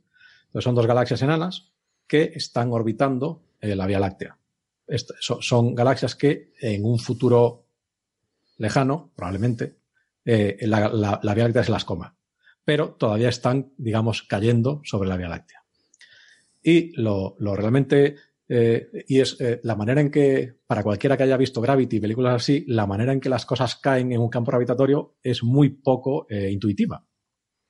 Porque un, factor muy, muy importante es el momento angular. O sea, todas las galaxias, en general, tienen, tienen cierto movimiento de rotación, con lo cual tienen un movimiento angular. En particular, las nubes de Magallanes que están moviéndose alrededor de la Vía Láctea tienen un cierto momento angular por este, por este movimiento. Entonces, ¿qué pasa? Eh, al igual que, cuando eh, un satélite está dando vueltas a la Tierra, el satélite y empieza a caerse hacia la Tierra, como su radio con respecto a la Tierra decae, y el momento angular depende, eh, su, su, módulo, su, su magnitud depende del radio, cuando tú te caes hacia adentro y tu radio disminuye, tienes que dar vueltas mucho, mucho más rápido para compensar esa pérdida de momento angular, porque el momento angular es constante, es una de las constantes de, de la física, básicamente. Es un poco como un patinador. Todos hemos visto un patinador sobre hielo que está dando vueltas, sobre sí mismo, entonces cuando cierra los brazos da vueltas muchísimo más rápido y cuando los abre eh, se frena, esta rotación se frena. Pues esto le pasa igual. Entonces, tú tienes la nube de Magallanes que está dando vueltas alrededor de la, de la Vía Láctea, pero la nube de Magallanes no es un punto, la nube de Magallanes tiene cierta estructura. Entonces, digamos, las estrellas que están por dentro del centro de la nube de Magallanes y por lo tanto están más cerca de la Vía Láctea, su radio es menor, con lo cual potencialmente su, momento angular va a disminuir, con lo cual tienen que acelerar para compensar esta, esta dispersión. Las estrellas que están en la otra mitad de la nube Magallanes, por lo tanto, más lejos de la Vía Láctea, como su momento angular va a ser un poco más, más grande, porque están más lejos, tienen que frenar para tener el mismo momento angular que la, que la nube Magallanes eh, en su conjunto. Con lo cual, la nube Magallanes se empieza a dispersar, pero además se empieza a dispersar de una manera en, la que parte de ella acelera y va mucho más rápido que el cuerpo general de la, de la Vía Láctea. Y estas estrellas, este gas, es lo que le llaman la leading, leading stream o leading arm, o sea, el, brazo que adelanta, digamos. Entonces tú tienes parte de la Nueva Magallanes que adelanta la propia Nueva Magallanes y se cae en la Vía Láctea mucho antes que la galaxia en sí, solo por esta conservación de momento angular. Que de esto hay simulaciones, ¿no? Eh, mm, porque, dicho así, un poco, es un poco complicado de seguir, pero eh, vamos a poner algunas animaciones que, que hay por ahí muy chulas entre las referencias porque yo creo que esto que ha explicado Carlos se ve mucho mejor visualmente en estas animaciones. A pesar de, la pintura que he pintado con palabras. Bueno, yo, yo lo he visto. O sea, yo tú estabas hablando, yo lo estaba viendo aquí delante mío, pero bueno, siempre puede que a alguien que le cueste un poco más los conceptos, ¿sabes? El, concepto, que no lo. también Además, es que en general el, concepto del momento angular, eh, a pesar de que es, de que es omnipresente, básicamente, en, en casi todo, pero en astronomía sobre todo, es, es, una, es, un, es, una cosa muy, muy difícil de tener en tu cabeza continuamente. ¿Sabes por qué? Caer con momento angular es lo que no es nada intuitivo, porque nuestro concepto de caer es muy, es muy vertical. Entonces, eh, te lo digo, o sea, eh, intenta explicar por qué es tan difícil mandar una sonda al Sol. ¿Por qué no tenemos cohetes? No tenemos cohetes que puedan mandar una sonda al Sol. Eso es complicado.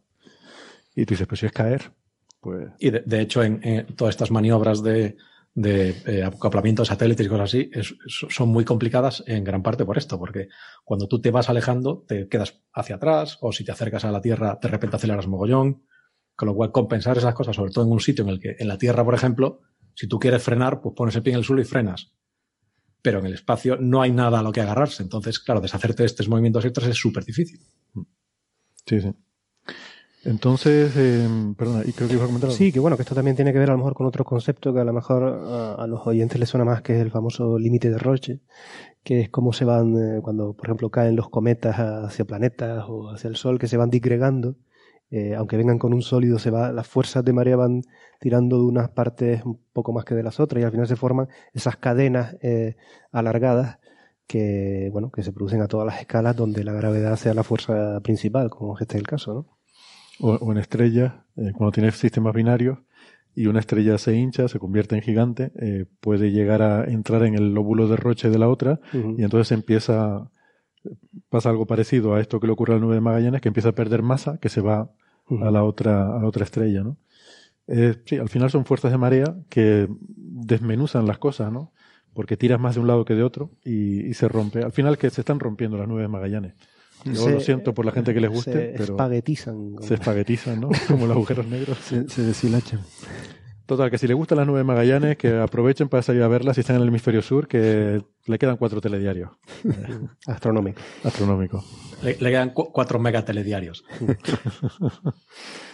¿Cuánto, ¿Cuánto falta para la colisión con las nubes de Magallanes? Eh, gigaños, ¿no? Eh, sospecho que, no yo diría gigaños yo, yo, diría un gigaño con una barra de error de dos gigaños o algo así. Probablemente Esto la órbita no está muy clara, por ejemplo, tampoco de las nueve Bueno, de hecho, este artículo va un poco en ese sentido. Jordi Hurtado podría llegar a verlo.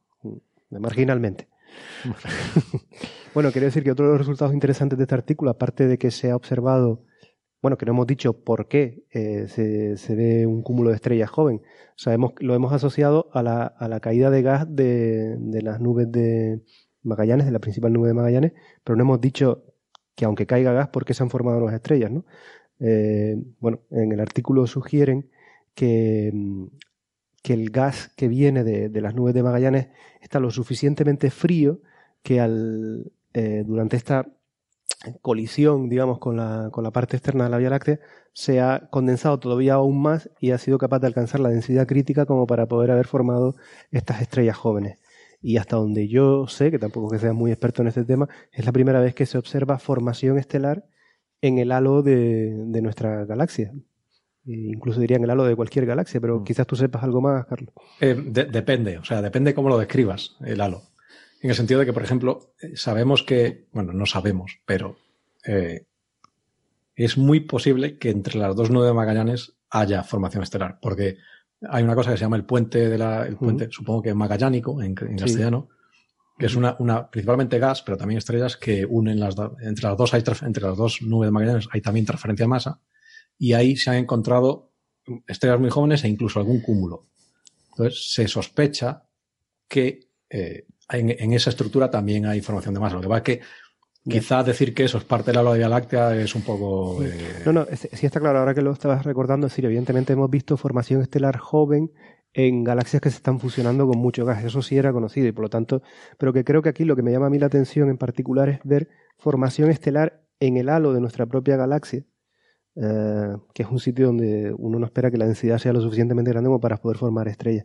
Eh, porque hasta ahora aunque se habían visto estrellas jóvenes en halos de galaxias, siempre se asociaba que se formaban en los centros de la, se formaban en la galaxia satélite y después la propia rotura de la galaxia satélite que está cayendo dentro de la galaxia, pues la dispersaba, ¿no? Es decir, eh, los halos de nuestra galaxia, de galaxias como la nuestra y, eh, otras, eh, tienen, digamos, jerarquías de edades diferentes que vienen asociadas con, con las galaxias que se han comido, ¿no? Las galaxias satélites que se han comido. A mí lo que me llama la atención es que aquí se producen estrellas jóvenes en el halo, ah, no claramente asociadas a, al centro de una galaxia, ni la nuestra ni las satélites, ¿no? sino una corriente de estrellas de, también de relativamente baja densidad. En ese sentido, a mí me parece una. Es decir, aunque lo que aporta en material al halo de la galaxia nuestro es ridículo, sí me parece un, un, resultado muy bonito, porque bueno, yo no lo conocía, no lo conozco en otras galaxias al menos, de ver cómo se puede formar estrellas en ambientes extremadamente de baja densidad, ¿no? de, de estrellas alrededor. De todas formas, las simulaciones estas de las simulaciones de, de evolución de galaxias siempre se ve que cuando hay interacción, eh, claro, no sé si eso se habrá observado, pero en las simulaciones siempre se ven las zonas de interacción siempre tiene formación estelar. Sí. Aunque y hemos visto incluso formación estelar en, en las partes muy periféricas de galaxias grandes, eh, como la Vía Láctea, pero muy, muy lejos, eh, que se llaman los que se descubrieron hace unos casi 20 años, que son los famosos discos extendidos ultravioletas que descubrió el satélite Galex, en la que se veía formación estelar a, a, zonas muy lejanas y que siempre se ha asociado a perturbaciones de esos discos de gas de esas nubes de hidrógeno molecular que, rodean las galaxias, ¿no? Y que al, al, ser perturbados por galaxias satélites o lo que sea que cruzaban el disco, generaban las condiciones de densidad suficientes como para que se formaran nuevas estrellas. Es decir, sabemos que se pueden formar estrellas en zonas de baja densidad. Pero, claro, esas nuevas estrellas que se formaban se formaban en cantidades bastante apreciables simplemente por una cuestión de la resolución de nuestra instrumentación para poder verla. Aquí estamos hablando de unos pocos centenares o miles de estrellas, es decir, una cosa absolutamente ridícula. ¿no? Eh, quiere decir que es formación de estelar a tan tan baja densidad en el halo de nuestra galaxia o fuera del disco de nuestra galaxia me parece mm, nuevo, ¿no? novedoso a estas escalas, ¿no? simplemente por la, porque está tan cercano que se ha podido observar. ¿no? Mm. Otro, otro éxito, por cierto, del, de, de Gaia, ¿no? De, si no recuerdo mal, esto viene a partir de Gaia. Es decir, otro, otro, otro telescopio, como decíamos en Coffee Break hace uno o dos, dos episodios, donde, que está ahí y que está produciendo un montón de resultados bonitos, desgraciadamente sin, sin imágenes tan bonitas, ¿no? Porque no está pensado para eso. además, en cierto modo, es lo que. Eh, este, este, es un equipo de, de astrónomos americanos. Eh, conviene recordar que eh, Gaia es un proyecto europeo, pero que por por, eh, política científica, todos los datos de Gaia son públicos para todo el mundo desde el día cero, digamos. Bueno, no desde, el día, cero, porque lleva cierto tiempo procesar los datos, pero se hacen públicos para todos a la vez. haya pagado uno o haya pagado el otro. Que esto es un poco, en, muchas disciplinas es un poco, y quizá, hombre, es la manera más eficiente de hacer ciencia, digámoslo así porque no todo el mundo, eh, si, uno, digamos, eh, eh, le pone vallas al campo y, tus datos que tomas con tu telescopio, solo tú tienes acceso, pues bueno, tú tienes un tiempo limitado y una capacidad limitada, con lo cual a lo mejor alguien puede hacer otra cosa con tus datos que a ti no se te había ocurrido o que tú no sabes hacer. Con lo cual, estas grandes instalaciones que son muy costosas, es una cosa muy buena que se le haga el uso más intenso posible incluso si el precio es, eh, es un precio, en este caso barato, regalarle los datos a todo el mundo. Mm. Sin entrar en otras consideraciones, por ejemplo, que, que no siempre pensamos en el sentido de que, en, por ejemplo, si uno quisiese hacer esto con un telescopio de tierra y dices, bueno, pues me tengo que echar, tengo que ir a pasar 15 días a Chile a, a observar este cúmulo, no todo el mundo puede permitirse eso, por ejemplo. O sea, eso es una, una, cosa que tiene un cierto precio. Sin embargo, todo el mundo, cualquiera de nosotros, puede bajarse estos datos, podría haber hecho este artículo en su casa si quisiese. Son las ventajas de las políticas de datos abiertas, ¿no? Eh, puede ser un tema interesante para, para, discutir en alguna ocasión. Las misiones espaciales esto, suelen tener este tipo de políticas, ¿no? Eh, que esto, esto es una cosa eh, que hay que ir diciendo ahora que vivimos en Venezuela aparentemente. Entonces hay que, ir hay, hay, que irse congratulando con no. un nuevo orden. Tú no, tú estás ahí. Bueno, tú no, no sé dónde, dónde vas a vivir de bueno, pero, poco, pero Reino Unido, por si acaso, casi, por si acaso. Reino Unido es casi Venezuela ahora. ahora mismo, ahora mismo no sé yo. Bueno, pero, pero sí, como apuntaba, es, es política general de, en, en, la ESA eh, de, de, liberar los datos, si no desde el día cero, eh, sí al menos eh, garantizar que los productos van a ser públicos durante un tiempo, eh, después de un tiempo mínimo de explotación por parte de la colaboración. Mm. En, eh, creo que NASA tiene otra. Nacho está jugando con la silla porque casi se cae. Sí, casi hago un Big Bang aquí. No, tienes que darle la palanquita hacia adentro, no hacia. Creo hacia que has tirado de ella. Sí, es hacia adentro. Si tiras de ella te puedes levantar y ahora le das hacia adentro y la fijas para que el respaldo no se. Bueno.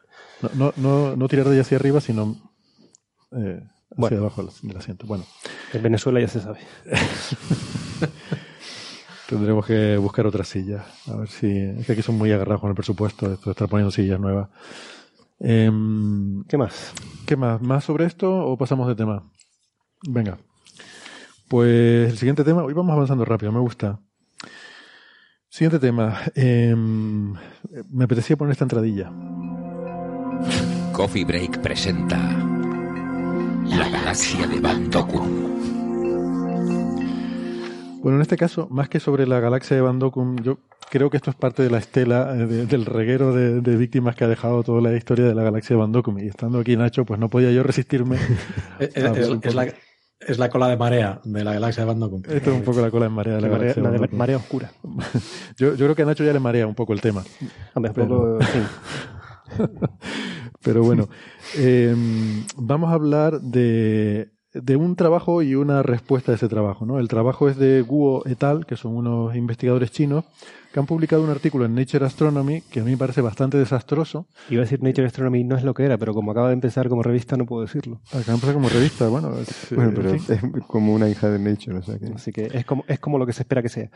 es como lo que uno hubiera esperado. Hombre, podía ser peor. Está el Nature Scientific Reports, este, que Ujú. madre mía, van de, van de un lío a otro sin solución de continuidad. Es una cosa tremenda. Nature Astronomy, bueno, eh, está un poco más ahí, en fin, eh, tiene, tiene más, es más hit and miss, ¿no? Como se dice esto, tiene alt- sus altibajos. Y, y en esta ocasión, bueno, vamos a hablar de uno de los puntos bajos, creo que de, Nature Astronomy, que es este artículo de unos investigadores, eh, como digo, de, en fin, de varias instituciones en China, que, eh, en fin, se han venido arriba con la historia esta de que Van Dokum encontró una primera galaxia que decía que no tenía materia oscura, luego Nacho dijo que sí que la tenía, que se habían equivocado en la distancia, estaban ahí con, con esa discusión, luego Van Dokum dijo, espérate que hay otra en el mismo campo, que tampoco tiene materia oscura, bueno, de nuevo la discusión, la controversia, ahora te pediré que nos cuentes cómo, cómo está eso más o menos, pero estos dijeron, ¿cómo que una o dos? Eh, 20 galaxias sin materia oscura hemos encontrado nosotros. Ve- Veo tus dos galaxias y 20 más. Exacto. Veo tus dos y la subo a 20. y.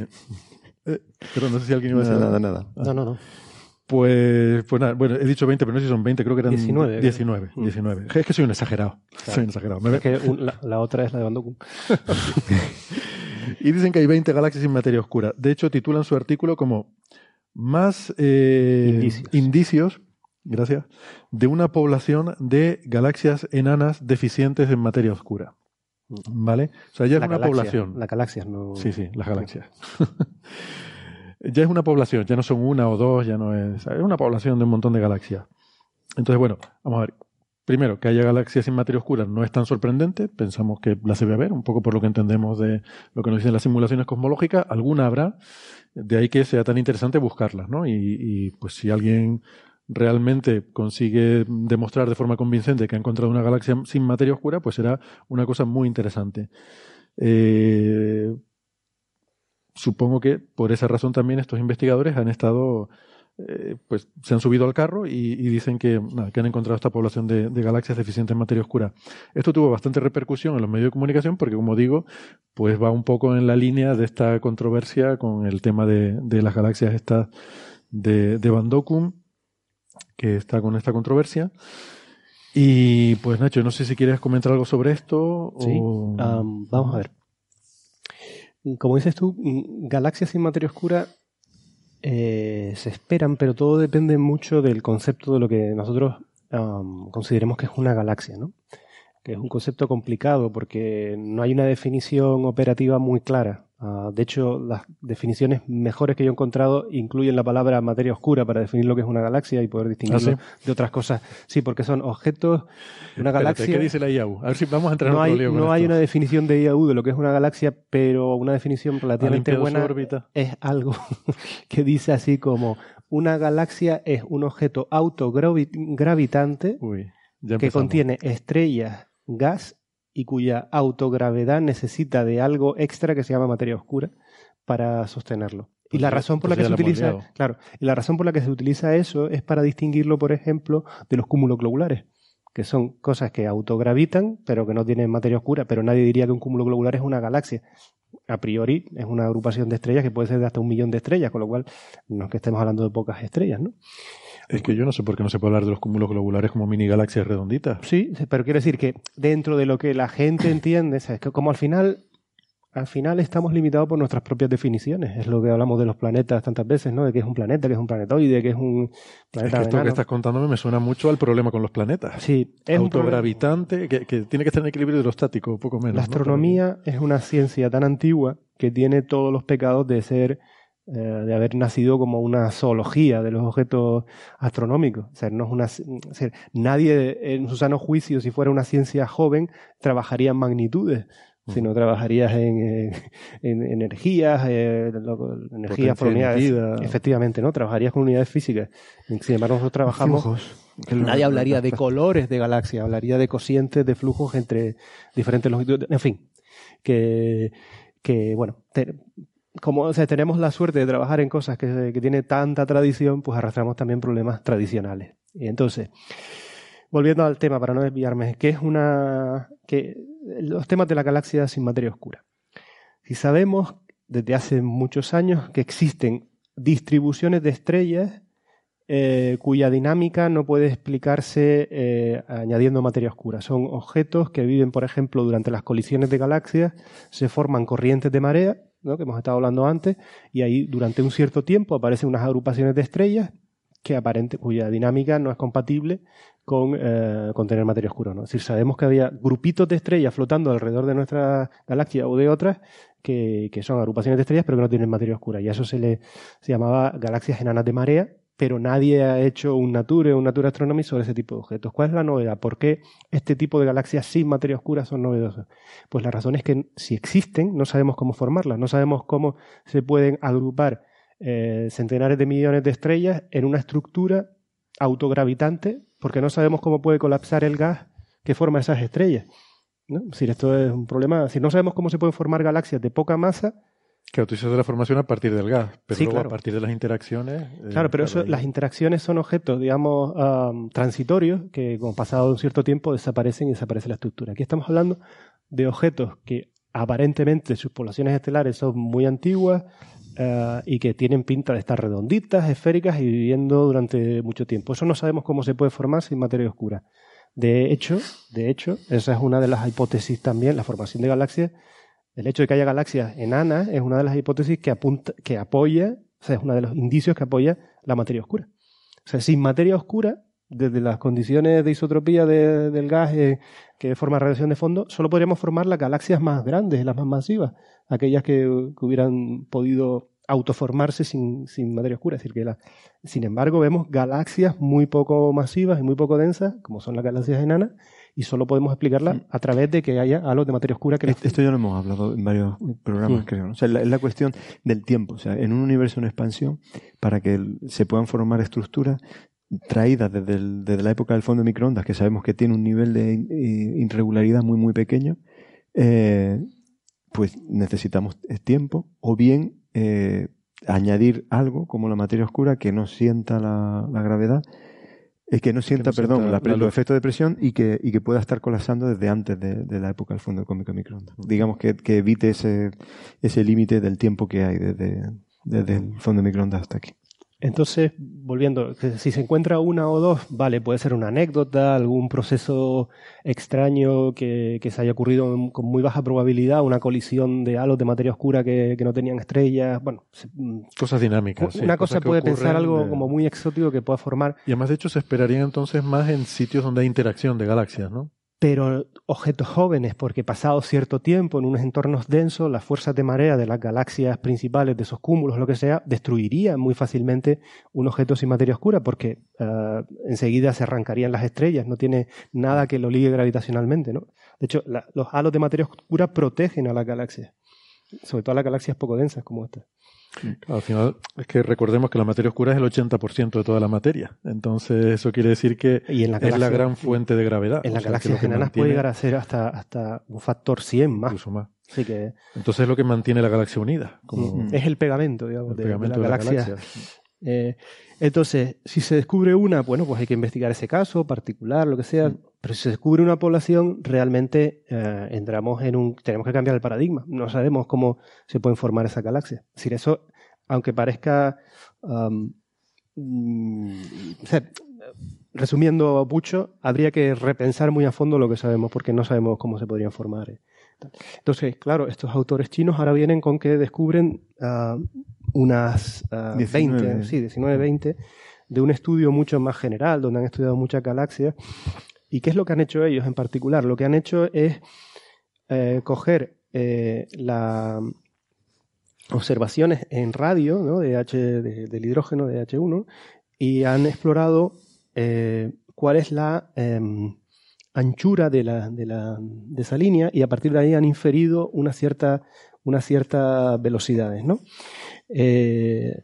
Y han descubierto que, eh, por otro lado, o sea, por un lado tienen las velocidades que miden del gas y por otro lado miden la cantidad de estrellas en imágenes eh, profundas de esa zona donde tienen esas medidas de velocidad. Es decir, que pueden tener, pueden calcular la cantidad de masa de estrellas y em, compararla con la cantidad de masa dinámica que observan de las curvas de rotación o de las curvas de- del gas en H1 de esas galaxias. O sea, tienen una estimación de la velocidad a la que se mueven Mm. esas estrellas. Saben más o menos cuántas masas de estrellas hay y a qué velocidad se No, no, mueven. no. La, la velocidad, la dinámica la estiman del gas, de la anchura de las líneas de, de- de hidrógeno. Sí, sí. Y la masa en estrellas la, la estiman no de que tengan ninguna velocidad, sino de, de Sí, contando de la las estrellas. Sí, por eso, que tienen imágenes de las que sacan la, De la masa de las la estrellas. masa de las estrellas y las observaciones de estas en radio de las que sacan las velocidades. las velocidades del De- gas. del gas. Gas, claro, del gas, sí. porque las estrellas no pueden medirlo. Y de hecho esto es parte del problema. Bueno, entonces, Claro, ¿qué hacen? son- sí, vale, porque son de hidrógeno neutro, la- del gas de hidrógeno. Bueno, entonces construyen para varias eh, centenares de, de galaxias, construyen el cociente entre la masa dinámica que infieren de los movimientos del gas y la masa estelar que eh, estiman a partir de las eh, imágenes y de las estrellas. Eh, y para la gran, gran mayoría de esas galaxias lo que ven es, como, como puedes ver aquí en la figura 2, es que todo pica en torno a eh, un cociente entre la masa dinámica y la masa de estrella del orden de eh, 10. ¿no? Es decir, que es muy estándar, muy normal. Es decir, la cantidad de masa oscura es 10 veces mayor que la masa que vemos en estrellas y, e incluso en gas. ¿no? Eso es lo Eh, normal. Eso es lo habitual. normal. Y de hecho, ellos eh, construyen una curva, o sea, de sus datos observacionales eh, eh, son compatibles con eso. Pero ven que la curva eh, de, en, la, en, la, en la distribución, digamos, de ese cociente entre la ma- masa dinámica y la masa observada, ven que hay una cola hacia ah, un cociente, hacia, hacia valores tales que la masa dinámica se puede explicar perfectamente sin materia oscura, sino simplemente con la masa que miden, por ejemplo, las estrellas o en el propio gas, ¿no? Es decir, ahí ves que tiene una cola que tiende a ser del orden de em, ese, un- que, es- que no hace falta materia oscura para Sí, explicar o sea, para, la gente que no está viendo la figura, pues simplemente que hay un cierto porcentaje de las galaxias que analizan porcentaje pequeño. porcentaje pequeño, que este creo que es como el 5%, ¿no? Que me parece que como el 5% de las galaxias que analizan mm, llegan a la conclusión de que básicamente que no, no tienen materia oscura, o sea que toda la masa que se ve en estrellas es la masa de Es suficiente para explicar la masa dinámica que infieren de los movimientos del gas. la masa gravitatoria, por así Sí. decirlo, ¿no? ¿vale? Y entonces la conclusión sería pues que para ese 5% de galaxias pues no o no tienen materia oscura o como dicen ellos son deficientes en materia oscura, son deficitarias en materia oscura. Efectivamente. Entonces, todo está ahí bien, ah, pero la inferencia de que no hay materia oscura depende de cómo se hace el cálculo de la masa dinámica. ¿Vale? Todo está muy bien hasta ese punto. ¿Por qué? Porque la masa, para calcular la masa dinámica, uno tiene que asumir unas ciertas propiedades de el gas. Pues el gas tiene que estar en equilibrio, el gas tiene que tener una cierta configuración espacial de tal forma que yo a la velocidad que mido, que es lo que mido, pueda inferir a qué masa se refiere. Por ejemplo, no es lo mismo que el gas se moviera eh, en órbitas, eh, o sea, en una curva de rotación suave alrededor de- del centro, que si se mueve eh, simplemente por efectos de, de dispersión, ¿no? del equilibrio. Es decir, que la geometría de cómo se mueve ese gas es muy importante Mm. para después hacer la inferencia de tal velocidad hay tal, tal masa. ¿Vale? Y aquí lo que ha pasado es que esa parte es la que eh, se les ha escapado. Ellos han hecho la hipótesis eh, a priori razonable que el gas se mueve con, en rotación, que está en un equilibrio de rotación. El equilibrio dinámico es, rota- es rotacional. Si, se aplicas eso, entonces te sale esa cola de eh, objetos que tienen una masa dinámica compatible con la masa de estrella. Pero esto es hacer la hipótesis de que estas galaxias enanas tienen una geometría o una distribución plana en el gas. ¿Y esa es una hipótesis razonable o no? Bueno, pues ahí es donde viene la contrarréplica que ha producido nuestro compañero en el IAC, Jorge Sánchez Almeida, junto con, con Mercedes Fillo de, de Portugal, Que lo tengo por aquí. que son gente que ha estado trabajando precisamente en este tipo de galaxias eh, y conocen bien cómo es su distribución del gas y todo esto, y se, y se dieron cuenta inmediatamente, de hecho, en una tarde se dieron cuenta y dice, oh, pero aquí no se ha tenido en cuenta que las galaxias enanas no, eh, no solo rotan, sino que además tienen una cierta anchura, ¿no? Es decir, que realmente no son unos discos muy planos, sino que, eh, que son más bien unos elipsoides, ¿no? Son como... um, Fí- Fíjate una cosita, el, el artículo este de Nature Astronomy de los chinos se publicó el 25 de noviembre y el 11 de diciembre habían subido al archive, eh, al servidor de preprint, eh, Jorge Sánchez y, Mercedes Fillo. y. Mercedes el- la, la réplica esta que, que hicieron, eh, pero que, vamos, que fue algo muy rápido. No, eso fue inmediato. Jorge, de hecho, Jorge nos contactó y dice, pero es que esto no puede ser, esto no han tenido en cuenta que, la, que las galaxias eh, enanas, en realidad, más que ser discos planos, son discos inflados, ¿no? Son como... Son como un balón de rugby, ¿no? O como una tortilla, no sé, por decirlo algo así, una tortilla... ¿Con cebolla o sin cebolla? Depende del, del momento de la tarde, ¿no? Eh, bueno, la- tuvieron en cuenta que los discos son anchos y de forma natural eh, reproducen la- lo que observan los chinos eh, sin necesidad de, de- De que haya estas galaxias raras. Es que, vamos, yo tengo una pregunta. Si el 5% de las galaxias, de, de todas las galaxias, porque yo, Ujú. enti- yo entiendo que de todas las galaxias de este general. tipo. De Enanas. todas las galaxias enanas, sí. Su muestra es solo de galaxias Sí, enanas. solamente Vale. galaxias enanas. sí. Si el 5% de las galaxias enanas fueran sin materia oscura, eso no se sabría ya. Claro. Sí, ¿no? Quiero decir que, o sea, me hace gracia esta gente que de repente inventan el colacao instantáneo eh, y, y no se plantean, bueno, ¿y esto cómo no lo ha visto alguien antes? Bueno, Porque- pero puede pasar también. Es decir, es una crítica, pero. No, no, no. Es una que crítica de no, probabilidad. decir que me sorprende. O sea, Sí, que me sorprende que uno no se plantee decir, bueno, ¿y esto por qué en trabajos anteriores no se ha visto?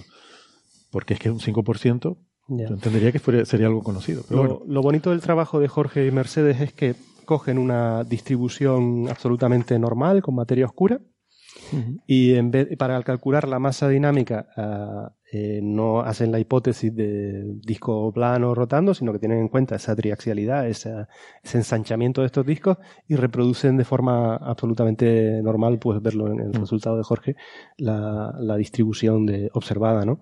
Eh, es- y además con un argumento tan simple que es difícil de, de contrastar. Jorge se puso en contacto con, los, con el grupo chino para comentar lo que había encontrado y ellos efectivamente eh, dijeron que sí, que esa es una cosa que tienen que, que revisar y. Es decir, que en este sentido yo creo que este tema, al menos en este caso, está cerrado, además de una forma muy elegante y muy, muy directa, ¿no?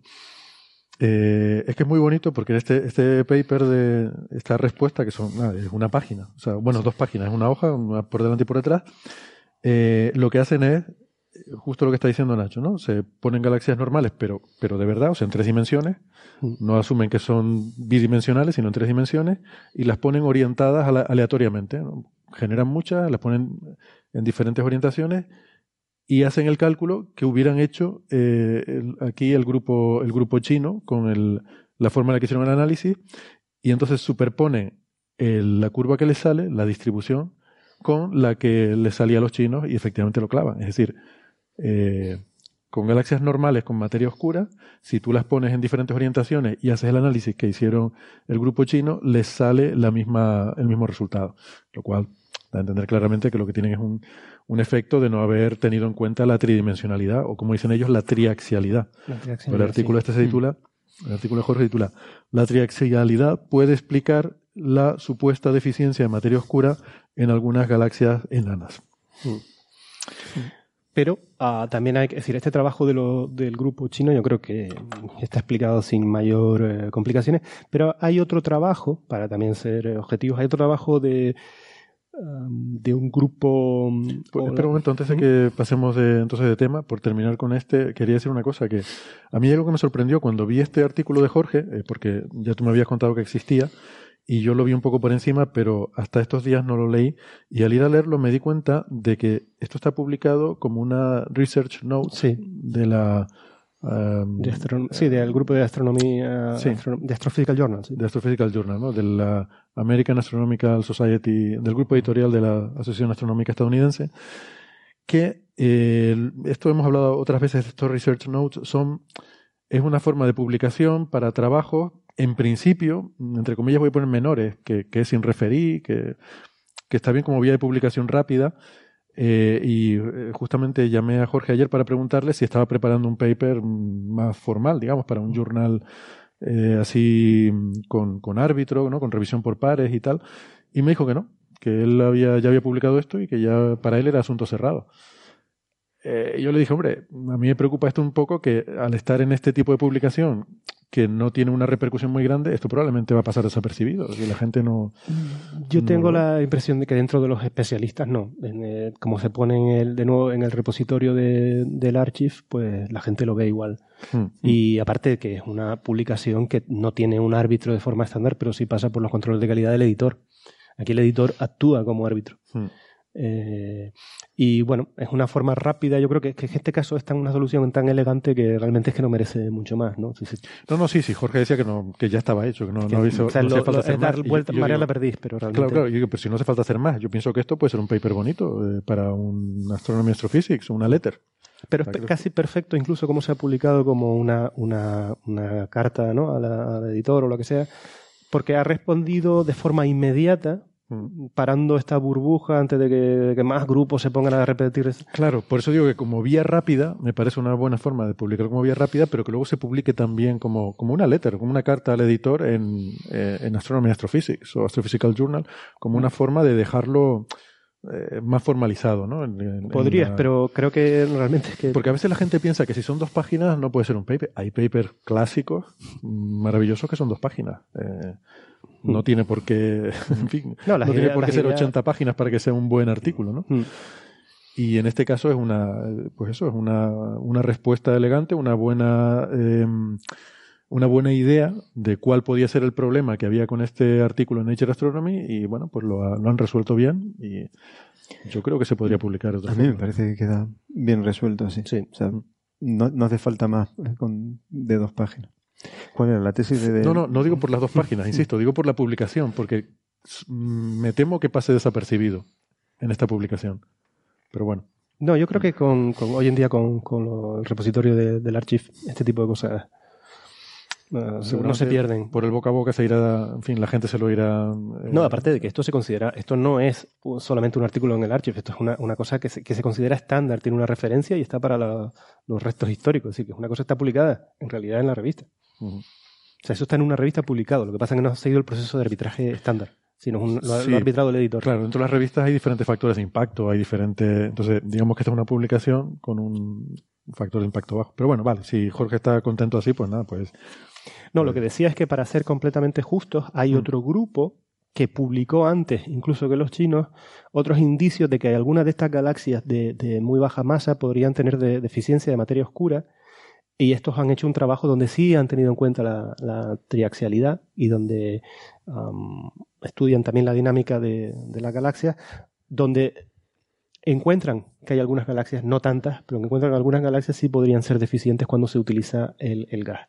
El problema del gas es que, de nuevo, se hace hipótesis. Eh, en el gas, el gas es una componente que está muy, muy afectada por la energía de la galaxia, ¿no? La energía que le metes a través de las explosiones de las estrellas y todo eso. Es decir, que mm, al contrario que las estrellas, que son a priori, ah, tienen una dinámica fría, ¿no? Porque tú no puedes modificar. partitos, Sí, son efectivamente. Y ahí donde las hipótesis de equilibrio se pueden establecer de forma más clara.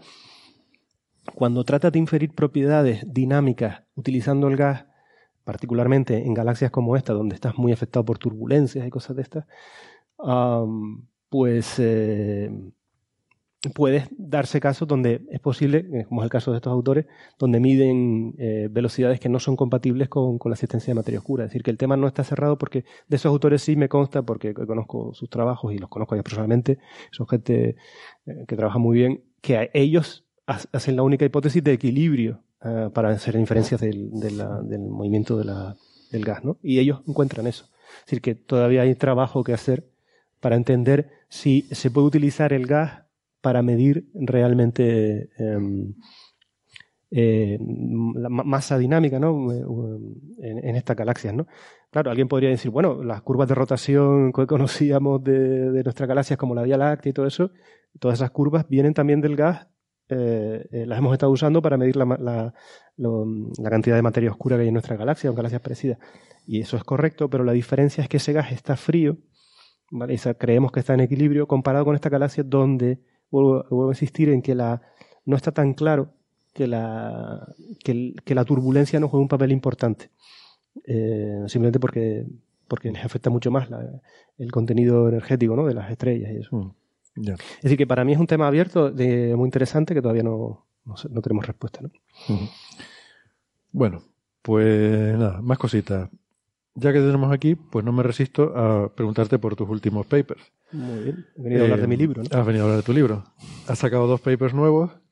Bueno, nuevos. Son de cuándo? De- bueno, sí, 10 de enero. Esta semana pasada lo hemos puesto en Y el... 10 de- ah, lo pusiste a la vez en el archive, ¿no? Ujú. No, bueno, este es en Sí, uno 8 está, de enero y 10 de enero en el Uno archive. está aceptado ya en la revista, que es la Letter, am, liderado por, eh, por, eh, por la estudiante de tesis Nuskia Chamba, ¿no? que está, está haciendo la, la tesis bajo la supervisión de Johan Nappen y, y, Y tuya. y mía. Y bueno, que es un artículo, eh, una letter a la editora aceptada en Astronomy Astrophysics, que eh, ap- aplica una nueva definición de tamaño para las galaxias para resolver un problema que era un poco misterioso, que es la, la idea de que estas galaxias de nuevo, estas galaxias de Van Dokun y tal, eh, estas galaxias ultradifusas se han vendido, entre comillas, como eran galaxias con, mm, con muy pocas estrellas y sin embargo con unas extensiones tan grandes como el tamaño de la Vía Láctea, ¿no? Claro, que ha sido lo que ha llamado tanto la- Son como galaxias muy poco densas, ¿no? muy poco densas, pero además, cuando vas a los artículos donde se de- los artículos de Van Dokun donde se definen este tipo de galaxias, se dice son galaxias con ah, el tamaño, lo más- literalmente dice, con el tamaño de la Vía Láctea, pero con densidades eh, 100 o 1000 veces menores. No, de nuevo, una cosa hiperimpactante, ¿no? Y claro, eso es que el, el amigo Van Dokun es muy, muy bueno en vender sus resultados, ¿no? Eh, eh, y eso, claro, ha generado un boom en el estudio de este tipo de galaxias. Entonces, esa ha sido una línea de motivación para estudiar de, qué se, de, de volver a un problema clásico y decir, pero ¿qué es el tamaño de una galaxia? ¿Qué es el tamaño de una galaxia? Y entonces ahí es donde, donde hemos hecho esa apuesta de revisar ese concepto de qué significa el tamaño de, un, de una galaxia, ¿no? Porque el problema es que no hay un límite, Claro. no hay una frontera que se ¿Qué, llegue hasta aquí. qué- vuelvo a insistir, ¿qué es el que- tamaño de una galaxia? Entonces, este no es un problema que evidentemente es nuevo, es un problema que se plantearon los astrónomos desde que están observando las galaxias. Desde que utilizaban placas fotográficas y, y tenían que caracterizar el tamaño de lo que están observando. Es que a lo mejor la gente piensa, cuando está pensando en una imagen de una galaxia y dice, bueno, aquí se ve qué tamaño tiene. Pero claro, eso es para una imagen. A lo mejor si tú haces una imagen ahora más profunda, vas a ver más, eh, Efectivamente. vas a ver una, una galaxia más grande. Depende de, de la sensibilidad con la que tú seas capaz de observar, ¿no? Sí, entonces fíjate, tradicionalmente, tradicionalmente se, se ha definido el tamaño de una galaxia de dos formas. El límite, básicamente, hasta el que podías medir la luz eh, en las placas fotográficas, es decir, bueno, pues la tecnología de los años 50, de los años 40, de los años 60, me permitía llegar a este, a este contraste de brillo superficial y yo utilizaba ese, ese brillo superficial para definir el tamaño de los objetos. Problema, eso es reproducible, está bien y, y se corresponde con el tamaño que ve el ojo en las placas fotográficas porque por definición se está utilizando el límite, pero claro, em, eh, te, te deja un poco con mal sabor de boca porque dices, bueno, depende de, de la tecnología de la época en la que yo esté para definir el tamaño de un objeto. Claro, porque si ahora observo con mejor sensibilidad, entonces la galaxia lejos. parece más grande. Claro, ¿no? porque la galaxia, el problema es, en, nuestra, en nuestro concepto intu- intuitivo de tamaño se corresponde a un, por ejemplo, si yo digo, ¿cuál es el tamaño de esta silla, el tamaño de esta mesa, el tamaño de una persona? ¿Qué es el tamaño? El tamaño, el concepto intuitivo es ese borde, esa frontera donde se produce un rápido contraste en las propiedades que yo estoy observando. ¿verdad? El tamaño de una mesa es, bueno, si lo miro con esta escala de mis ojos, pues donde pasa de ser este color marrón a algo que no... que no Que- donde ya no hay mesa. Exactamente. Hay Pero, mesa, ese- pero no lo que está claro es que si tú vas a los detalles, tampoco el tamaño de una mesa está definido. Hmm. Porque si te vas a escalas de átomos o cuánticas, probablemente no esté definido, ¿no? O sea, una nube, ¿no? Hay algo difuso. Bueno, Eh, Es como, podríamos plantearlo como decir, eh, ¿cuál es la altura de la atmósfera? exacto. exacto. ¿Dónde termina la atmósfera? o cuál es el tamaño del Sol, Mm. eh. Mm, dónde acaba el Sol. Bueno, eh, tú también, el tamaño del Sol, imagino que se infiere a partir de un fuerte contraste, por ejemplo, en las propiedades de temperatura, densidad o lo que sea. Pero se utiliza, se utiliza un, cri- un criterio de contorno. Sí, pero no hay un límite tampoco, eh, no hay una discontinuidad, ¿no? Entonces, Bueno, pues en el caso de las galaxias son los objetos más complicados que uno puede imaginarse a priori para definir una frontera o un, o un tamaño, ¿no? Porque no tienen, hasta donde iba llegando la tecnología, no se veía ninguna frontera clara. Entonces, este concepto de, coger un, límite, digamos, de un cierto brillo, se ha utilizado en astronomía, ha funcionado muy bien, se ven relaciones, eh, pero se sabía que no podía ser muy definitivo porque depende de la tecnología del momento. Eh, y por otro lado, ¿qué ha hecho la gente? En los últimos años, la, la mayor parte de las veces, para definir el tamaño de la galaxia, se utilizaba el concepto de radio efectivo. El radio efectivo es aquella, aquel el radio que contiene la mitad de eh, las estrellas de la galaxia, por ejemplo. Y eso es lo que se ha utilizado de forma sistemática y a eso se le ha llamado tamaño. Pero uno claramente puede darse cuenta que como las galaxias no son todas iguales, sino que tienen, algunas tienen bulbos, otras no tienen bulbos, eh, algunas se, se concentran más hacia el centro, o hacia- otras más hacia afuera. Si tú coges el radio efectivo, realmente lo que estás midiendo es una medida de la concentración del número de estrellas. Tú puedes tener galaxias de apariencia visual del mismo tamaño con radios efectivos muy distintos. Y este es el caso de las ultradifusas. En el caso de las ultradifusas, tienen, son galaxias que so- son tan poco densas en el centro que se extienden y tienen eh, radios efectivos de un cierto valor que corresponde con el radio efectivo de galaxias como la Vía Láctea. Pero en el caso de la Vía Láctea, el radio efectivo no representa para nada la distribución, sino la cantidad de estrellas que tiene concentradas en el bulbo. ¿Vale? Entonces, claro, se produce, si tú asocias radio efectivo con tamaño, enseguida se producen dos distorsiones. La primera es que lo que llamas radio efectivo no tiene nada que ver con el concepto intuitivo de tamaño. ¿Vale? O sea, el radio efectivo de esta mesa no tiene que ver con el tamaño de la mesa, tiene que ver con donde sería, por este caso, como densidad constante, pues la mitad. ¿Vale? Pero tú no dirías que esta mesa es la mitad de su tamaño. ¿Vale? Eh, pues primera distorsión. Y la segunda es que como ya la gente, la gente, sobre todo las generaciones jóvenes, ya ni siquiera se replantean, simplemente porque no han estado en ese momento en que se definían estas cosas, hacen tan fuertemente la asociación radio efectivo con tamaño que sustituyen la palabra radio efectivo por tamaño. Entonces, si yo te digo que el tamaño de una galaxia ultradifusa es el del tamaño de la Vía Láctea, tú vas a pensar que es un objeto gigantesco. Mm. Cuando en realidad, cuando los pones uno frente al otro, es un. Es un radio es un- no, cuando pones una Eso- galaxia con la Vía Láctea, una Las ultradifusa es una. jóvenes, volvemos a lo que decía Carlos sobre esto con Franco, no, Con Franco en esto. con Franco la gente sabía cuánto era el tamaño funcionaba de un poco mejor. sí. bueno, entonces, eh, ¿qué hemos hecho nosotros? Pues volver a replantearnos el concepto de, de tamaño desde una perspectiva nueva. eh, es decir, podemos pensar en una forma de medir el tamaño que tenga que ver con algo físico que podamos relacionar con, con el concepto de frontera, el concepto de borde. Decir, las galaxias tienen algo parecido a un borde. Bueno, pues llegamos a la, a la idea de que quizás eh, lo más parecido a un borde viene a ser el radio en el que ya no se forman más estrellas. La densidad del gas es tan baja que solamente eh, más allá de eso es muy difícil que se formen estrellas. Entonces, nosotros proponemos como medida de tamaño el radio tal que la densidad del gas ya no es eh, ya baja lo suficiente como para no formar más estrellas fuera. Es decir, eh, es el, el, radio en el que se produce el umbral entre formación de estrellas o no formación de estrellas dentro del objeto. Pero eso te limita al gas como, quiero decir, una galaxia No. que no tuviera gas, no podría aplicar esa Claro, eh, definición. eh, vamos por partes, ¿no? Entonces, Claro. eso es un concepto que está muy bien en teoría, es decir, un concepto físico, es decir, radio es donde se pueden formar estrellas porque la densidad del gas es tal. Claro, ¿cómo hacemos eso operativo? Porque hay galaxias que no tienen gas, que la tuvieron hace tiempo y ya lo consumieron. Vale. Entonces lo que hicimos fue, no podemos utilizar el gas como, como, lo utilizamos como concepto físico, pero tenemos que calibrar esta definición para hacerla operativa. Entonces lo que, lo que hicimos fue ir a argumentos de tipo, de, tipo eh, em, de simulaciones cosmológicas y argumentos de tipo observacional y ver, por ejemplo, en galaxias como la Vía Láctea, dónde, a qué densidades de estrellas se produce eso. Y resulta que, por ejemplo, ah, en el caso de la, de las Vía Lácteas encontramos que estos, estos radios definidos de esta forma se asocian con truncaciones en el número de estrellas también, como es de esperar, porque está relacionado con la formación estelar o no, y que se corresponden a densidades proyectadas del orden de una masa solar eh, por parsec cuadrado. Bueno, eso es un número, da igual.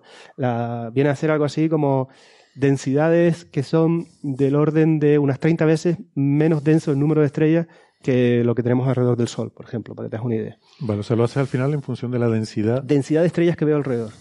Calibrado a- en aquellas galaxias donde hemos visto claramente que hay un borde definido, como es el caso de galaxias como la Vía Láctea o algo así, en la que uno puede ver que hay un, eh, cuando las ves de canto, por ejemplo, observa que hay una truncación, que ahí ya no se forman eso.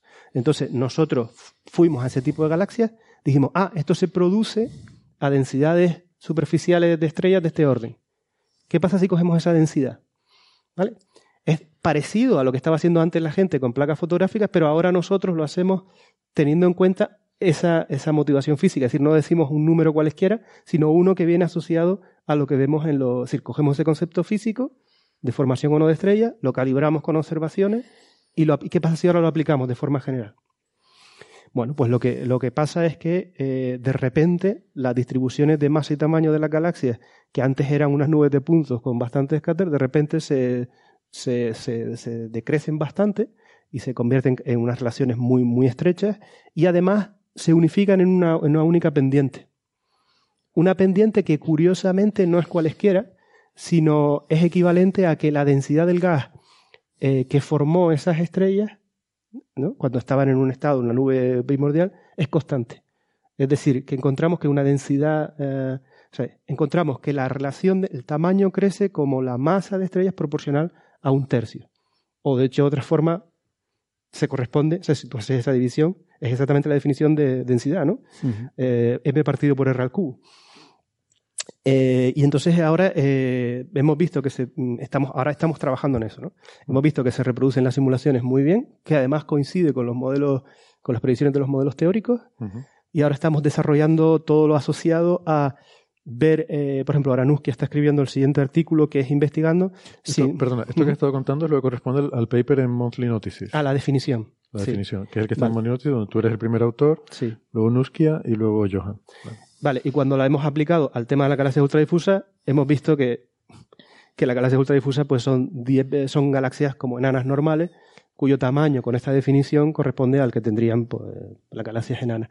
Y O sea, tú has cambiado la definición de tamaño para que la galaxia Van Dockum sea enana. Es que, que, que- qué mala, qué mala persona, ¿no? Te- No, pero que ade- se además... te ve el rencor ahí. Sí, sí, completamente. Eh, pero bueno, ya te digo, tiene, resulta que... mm, O sea, lo que quiere decir es que con ese tamaño que ustedes han definido, mm, aparece, digamos, aparece una ley, eh, una ley empírica, una relación eh, mm, razonable que, que liga magnitudes como, pues eso, el- las estrellas que tiene, la, la densidad de estrellas y el radio, ¿no? Con el Es que- una definición de tamaño nueva que coincide con el concepto intuitivo de, de tamaño, que significa cambio de contraste de las propiedades, y que además, sin, que, sin buscarlo, porque no lo estamos buscando, produce las relaciones más estrechas jamás vistas entre masa y tamaño de galaxias. Ujú.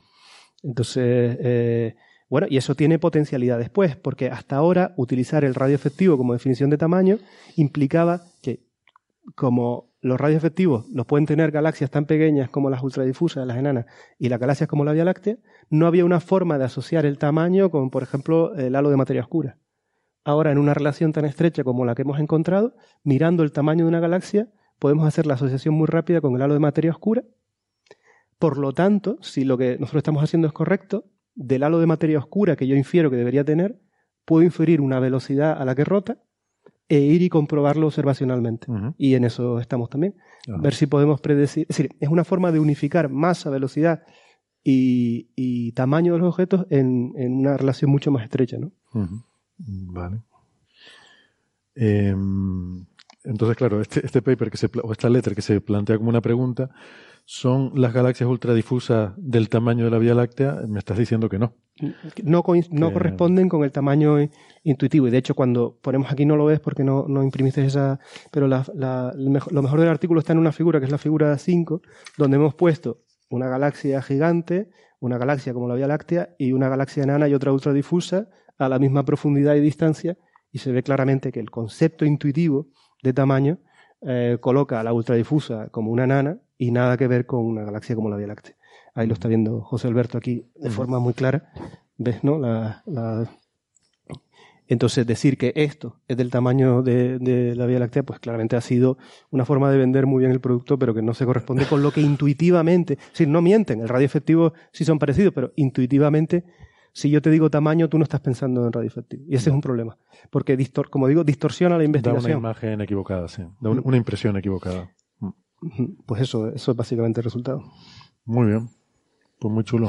Y, y sí, a lo bueno, en realidad no, no está directamente relacionado con la, la cuestión de fondo de si, de si esas galaxias tienen materia oscura o no, pero, pero bueno, pero sí con un poco el contexto general. Pero ¿no? sí ayuda cuando tú haces una definición que se corresponde con tu concepto intuitivo, te puede llevar a preguntarte o a, en- o a enmarcar ese tipo de galaxias en un contexto más racional. Mm. Entonces, si yo te digo que las ultradifusas son galaxias del tipo enano, ahora la, la investigación ya no se basa en qué halo de materia oscura se han formado o no, que más o menos lo entendemos, sino por qué son galaxias con menos estrellas que, o, o menos brillantes que una galaxia Mm. enana del mismo tamaño. Entonces Ya. ya pasamos de cosas exóticas a pensar qué mecanismos han afectado a la formación estelar.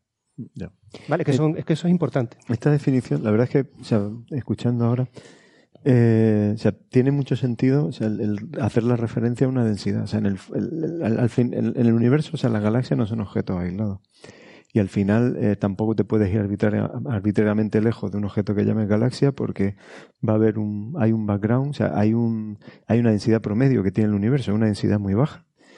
Pero, pero hay una densidad promedio y bueno, pues de- delimitar dónde acaba el objeto y dónde empieza el, el, El vacío. fondo, el vacío, que no es vacío porque Sí. hay una densidad promedio, eh, o sea, tiene mucho sentido eh, escoger un cierto valor de la densidad, que es lo que estáis haciendo aquí, eh, como transición entre el objeto y el vacío. Y, y si ese está motivado físicamente, que es, es la densidad por debajo de la cual no se te van a formar eh, estrellas, pues tiene todo Sí, sí, por supuesto. Este es un trabajo que está empezando y habrá que mirarle todo lo- la letra pequeña, ¿no? Porque evidentemente nosotros hemos cogido, teníamos que definir un valor para hacerlo operativo, pero es una densidad arbitraria, es decir, basada en la teoría Pero, y pero en el la- concepto, o sea, es que El escoge- concepto es es- ese. Escoge una densidad, la que sea, es arbitraria, pero escoge siempre la misma para todo. Sí, O sea, pero los que puede, por ejemplo, acaban- podría depender de, la, de las galaxias. Las galaxias más masivas a lo mejor tienen ese corte de formación estelar por sus propios mecanismos a densidades un poquito más altas, las enanas a lo mejor un poquito más bajas. Es decir, todo ese tipo de detalle fino habrá que ir calibrándolo y ver eh, que- que hasta, hasta dónde se puede desarrollar. Pero sí era para mí importante, porque, porque lo echaba de menos, digamos, en la literatura científica, un concepto de tamaño que se base en una propiedad física. ¿Vale? No algo en tan una, no una cosa descriptiva, sino una propiedad física que pueda asociar a algo físico. Sí. Y creo que cuando se hace eso se avanza, ah, porque normalmente Eh, ya te digo, y aquí de forma natural ha salido ese scatter mucho más, esa, esa dispersión Mm. en las relaciones mucho más estrechas, que normalmente significa que estás más cerca de, de una respuesta física, ¿no? No sé si Carlos eh, puede tener alguna pregunta, comentario, que te veo ahí hace un rato o no. Vale. Bien, pues si quieren entonces eh, pasamos al, al último tema eh, y eh, pues quizás por, por volver un poco al tema cosmológico con el que empezamos, pero ahora ya sí podríamos hablar de, de cosas mm, a lo mejor que no sean tanto ruido y que puedan tener algo más de señal eh, porque ha habido, eh, hemos visto muchos titulares, muchos artículos en la prensa generalista sobre esta idea de las grietas en el universo y de que los científicos las están buscando. Y quizás casi más por explicar esto un poco de dónde viene y que es una cosa interesante, no es nada nuevo, o sea, es decir, eh, de lo que vamos a hablar aquí es de una cosa que se llaman defectos topológicos, eh, Sí. y que, bueno, una idea que, pues, que yo sepa viene hasta de los años 70, ¿no? Una cosa que Sí. se llaman cuerdas cósmicas, pero que no tiene nada que ver con teoría de cuerdas. O a lo mejor sí, pero, pero en principio no, son cosas diferentes. Ahora Alberto nos lo explicará. Pero bueno, un poco el, el tema de actualidad es que ha salido un, un artículo, eh, pues que no sé dónde se publica esto, en Monthly Notices of the Royal Astronomical Society, eh, por dos investigadores de, de Canadá, de la Universidad de Montreal, Em, en el que, bueno, pues eh, sobre todo, este es un artículo bastante técnico, la verdad, me sorprende que haya tenido tanta repercusión, ni siquiera salió en ningún journal de estos de alto impacto, pero eh, hacen un análisis un poco de la detectabilidad, de cómo se, de cuánto de posible es que se puedan detectar esto de lo que vamos a hablar, estos efectos topológicos, ¿no? Em, que quizás podríamos empezar por definirlos, porque esto de las grietas en el universo a lo mejor va, va a sonar a una cosa un poco de Ricky Morty y no, no se trata de eso, ¿no? Em, quería comentar, por cierto, que uno de los, de los sitios donde esto ha salido es en, en un artículo de José Manuel Nieves en el ABC, que la verdad es que está bastante bien. O sea, el titular, yo solo había leído el titular y hablaba de esto de las grietas en el universo y mucha gente nos escribía en Twitter eh, alarmada preguntándose qué, qué pasa con esas grietas y si nos vamos a caer por ellas. Pero luego si lees el artículo mm, es bastante interesante. Muy bien. O sea, que lo, lo podemos hasta recomendar.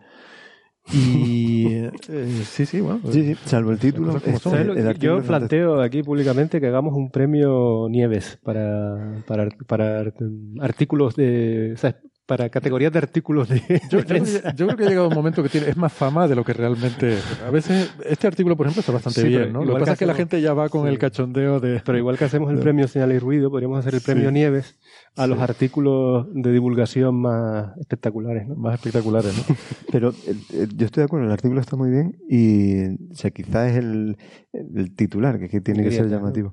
El, de, grieta en el tiempo. Bueno, así, yendo, yendo al grano, eh, los defectos topológicos eh, pues eh, son unas propiedades que aparecían, que empezaron a aparecer en la física y en la cosmología, pues sobre todo en la época de lo- la década de los 70, eh, y que están asociados básicamente a transiciones de fase en general, en física.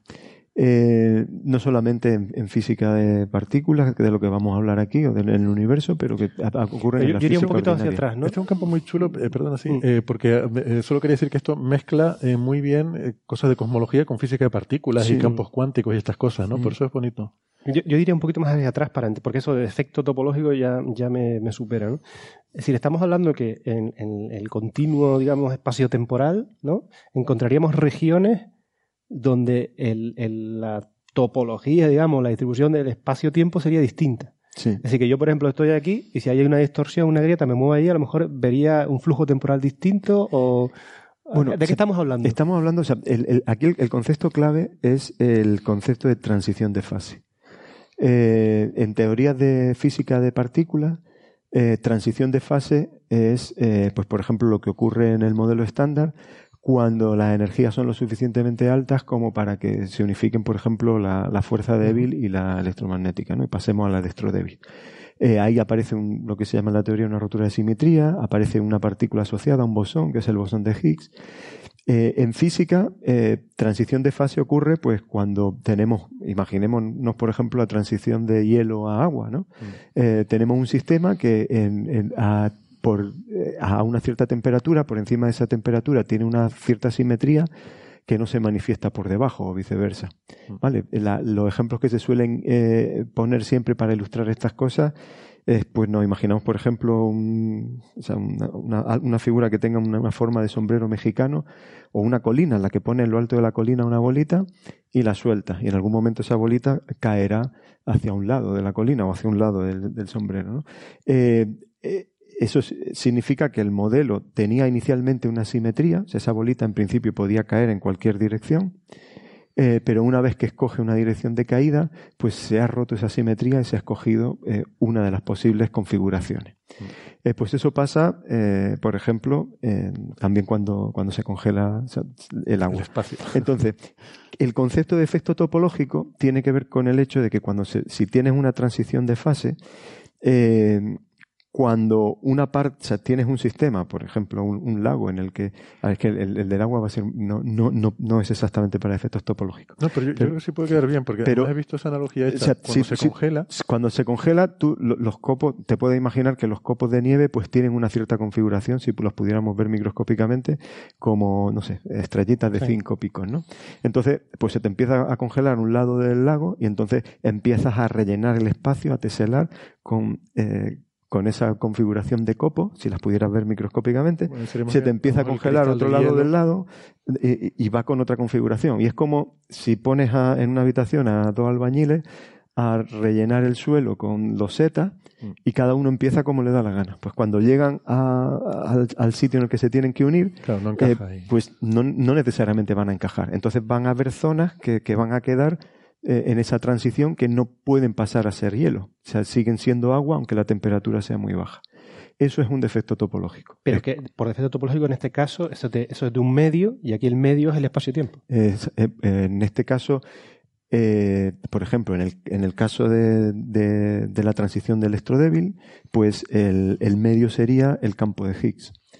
En- si tienes una transición de gran unificación, pues eh, tendrás... eh, Pero sí sería correcto que ahí las propiedades de, de la, de la física son distintas. sí, eh, son eh, como, las, como las tenía a escalas de energía mayores. Así que sería una cosa súper rara. Es como O sea, si, si- alguien te mete en un defecto topológico, te flipas, ¿no? Sí, ha transitado, o sea, en- con esta analogía de la teselación del suelo y, y con las losetas, pues digamos que tú verías losetas en un lado, verías losetas en el otro, pero en la zona de transición, como no encaja, pues ves los restos del cemento, cómo era el, el- sería- edificio antes. Sería muy finita, claro. Es una zona muy finita. No, podemos entrar después a eso, no sé, pero digo, desde el punto de vista conceptual, para que la gente se imagine que podría haber regiones del universo donde las leyes de la física a las que estamos acostumbrados serían otras. Sí, Otras Eh, o, o las de otro tiempo. o las de otro tiempo. Bueno, ent- entiendo yo, ¿no? Sí, Ahora sí, otra cosa, si quieres, eh, podemos hablar de cuál es el tamaño espacial, si se puede definir algo Entonces, así, el- asociado a, esa- a esos defectos. Porque lo digo para que después podamos entender qué es lo que buscan los astrofísicos. Mm. Porque los astrofísicos están buscando una anomalía, pero una anomalía de en qué. Entonces, est- estos, ta- estos tamaños o, est- o- o las geometrías típicas de, de- de estas estructuras que se llaman defectos topológicos dependen eh, mucho de cómo es, de cuáles son las simetrías intrínsecas de, esa, transición de fase y de, esa, y de ese campo o de, ese sistema en el que está transitando de fase. Entonces, en, función de las dimensionalidades típicas que tienen eh, eh, esos campos, pues puedes tener eh, mm, pues, defectos topológicos unidimensionales, bueno, sin dimensión, sin dimensión serían monopolos. Se- o, eh, no sé si ha salido en algún momento el concepto de monopolo. Eh, pues, las teorías de gran unificación al principio pues generaban eh, monopolos magnéticos. Esos son unos defectos topológicos sin dimensión.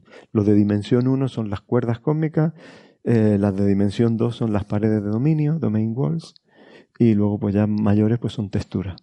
Mm. Entonces, Las cuerdas Pero- cósmicas estas, por ejemplo, que es de lo que trata este artículo,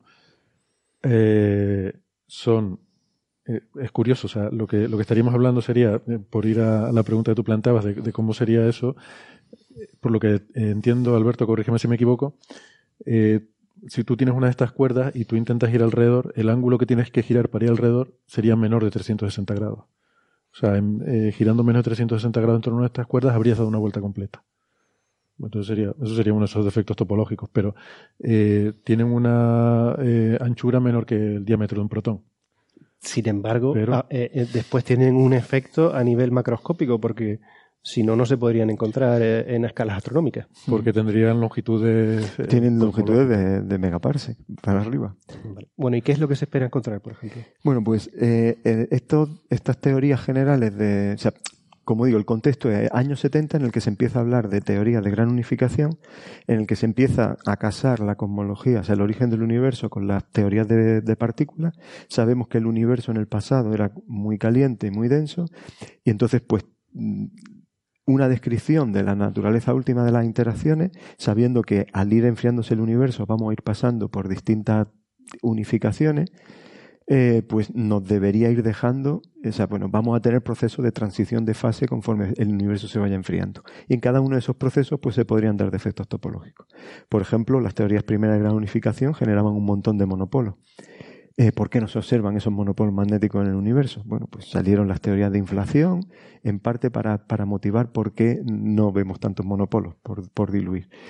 El Eh, monopolo debería existir, ¿verdad? Por lo que, por lo que sí, sabemos. eh, teoría, sí, sí. Lo que pasa es que no hemos detectado porque la inflación nos dice que deberían ser muy pocos los que hay.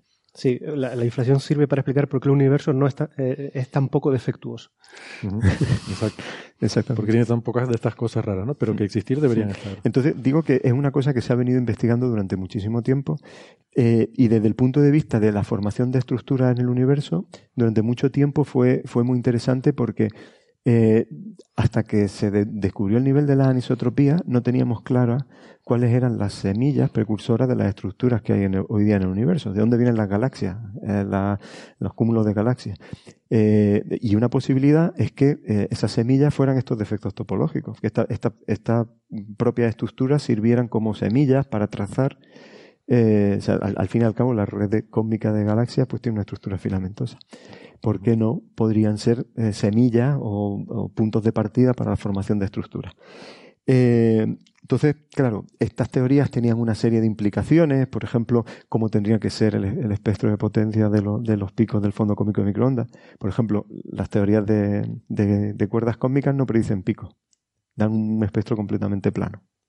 Entonces, todas estas teorías, pues con el tiempo se han ido descartando, eh, con, o sea, con las medidas ya detalladas del fondo cósmico de microondas, en las que sí vemos pico acústico. Entonces, bueno, pues ya ahora entendemos que esas semillas no vienen de efectos topológicos, sino que vienen de fluctuaciones cuánticas que luego la, la- la inflación ha, ido amplificando con el tiempo.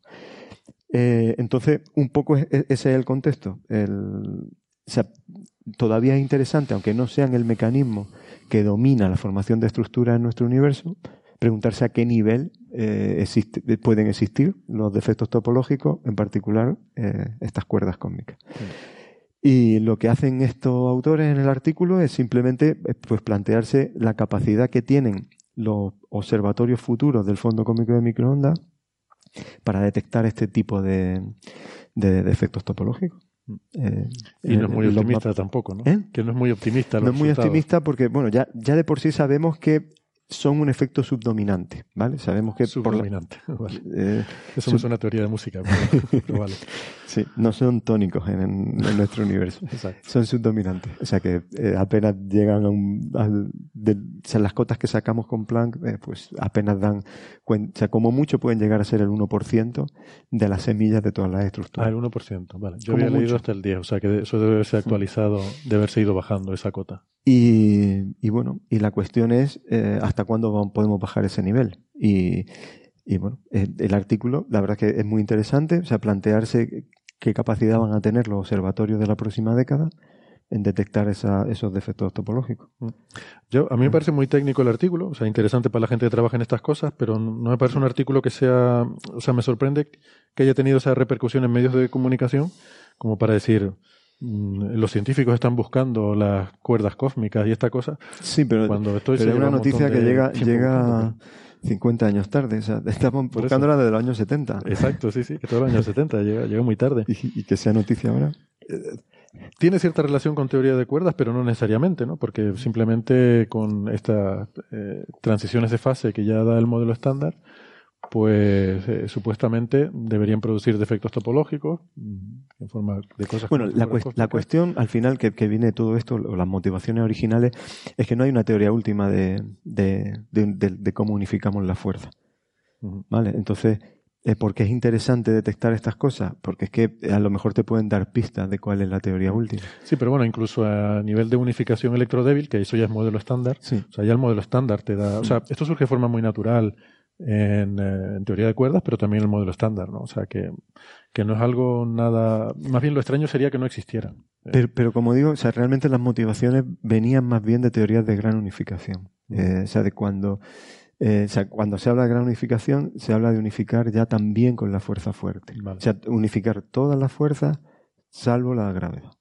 Pero la transición electrodébil no produciría Esa, también. Esa, eh, pues eh, me pilla, pero debería. Ah, bueno, bueno. Deberías, debería, porque hay también un. Hay también una transición de hay, fase. Hay ¿no? una transición de fase, sí. Vale, vale. Que, Bueno. que, por cierto, eh, eh, lo que comentabais antes de, de que se predicen monopolos y que no hay detección, puede que no haya detección, porque un- una de las personas que la única sospecha de una detección es de, es de Blas Ca- Cabrera, Sí. que en el 82, justo el día que no estaba en la oficina, curiosamente, eh, es posible que su experimento hubiese detectado, detectado un, un monopolo magnético. Sí, bueno, él, él dice que sí. Lo que pasa es que luego nadie se lo ha creído porque no, no ha habido forma de reproducir Bueno, y de hecho los rumores son que le hicieron una jugada al tipo, le generaron una señal para que lo ponerlo nervioso. ¿no? Qué mala leche. Bueno, Vamos con nuestra entradilla. Aquí comienza Señales, Señales, señales de los oyentes. de los oyentes, de los oyentes, de los oyentes. Dale.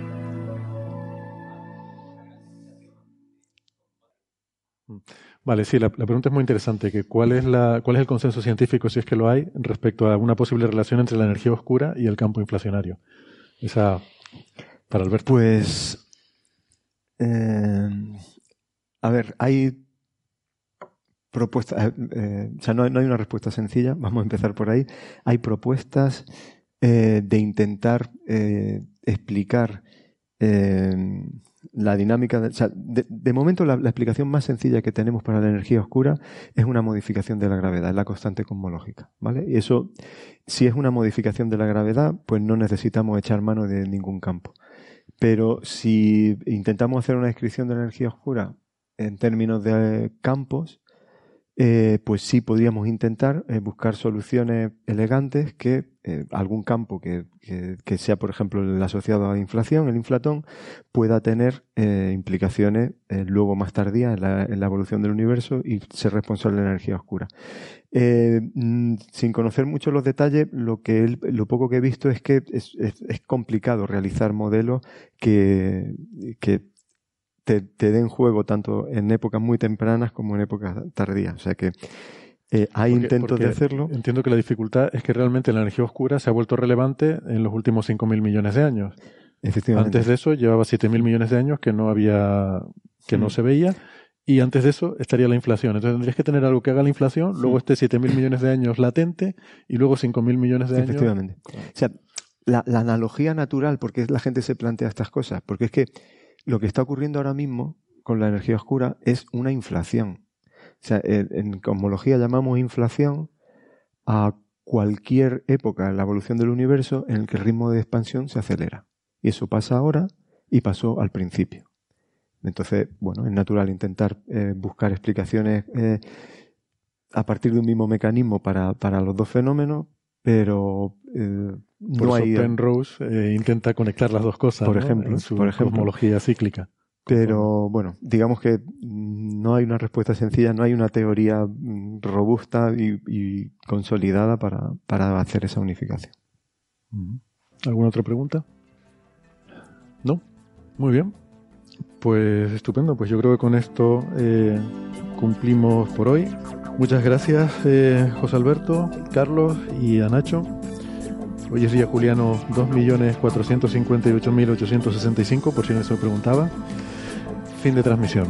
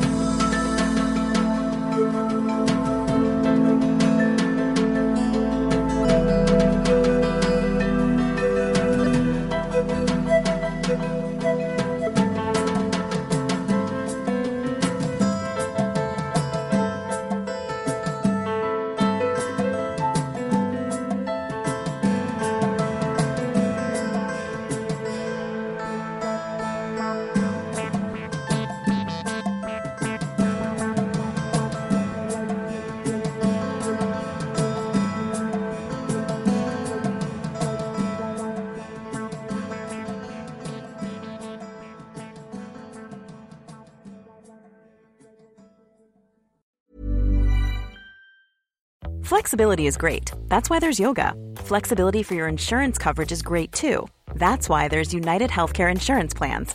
Underwritten by Golden Rule Insurance Company, United Healthcare Insurance Plans offer flexible, budget friendly coverage for medical, vision, dental, and more. One of these plans may be right for you if you're, say, between jobs, coming off your parents' plan, turning a side hustle into a full hustle, or even missed open enrollment. Want more flexibility? Find out more about United Healthcare Insurance Plans at uh1.com.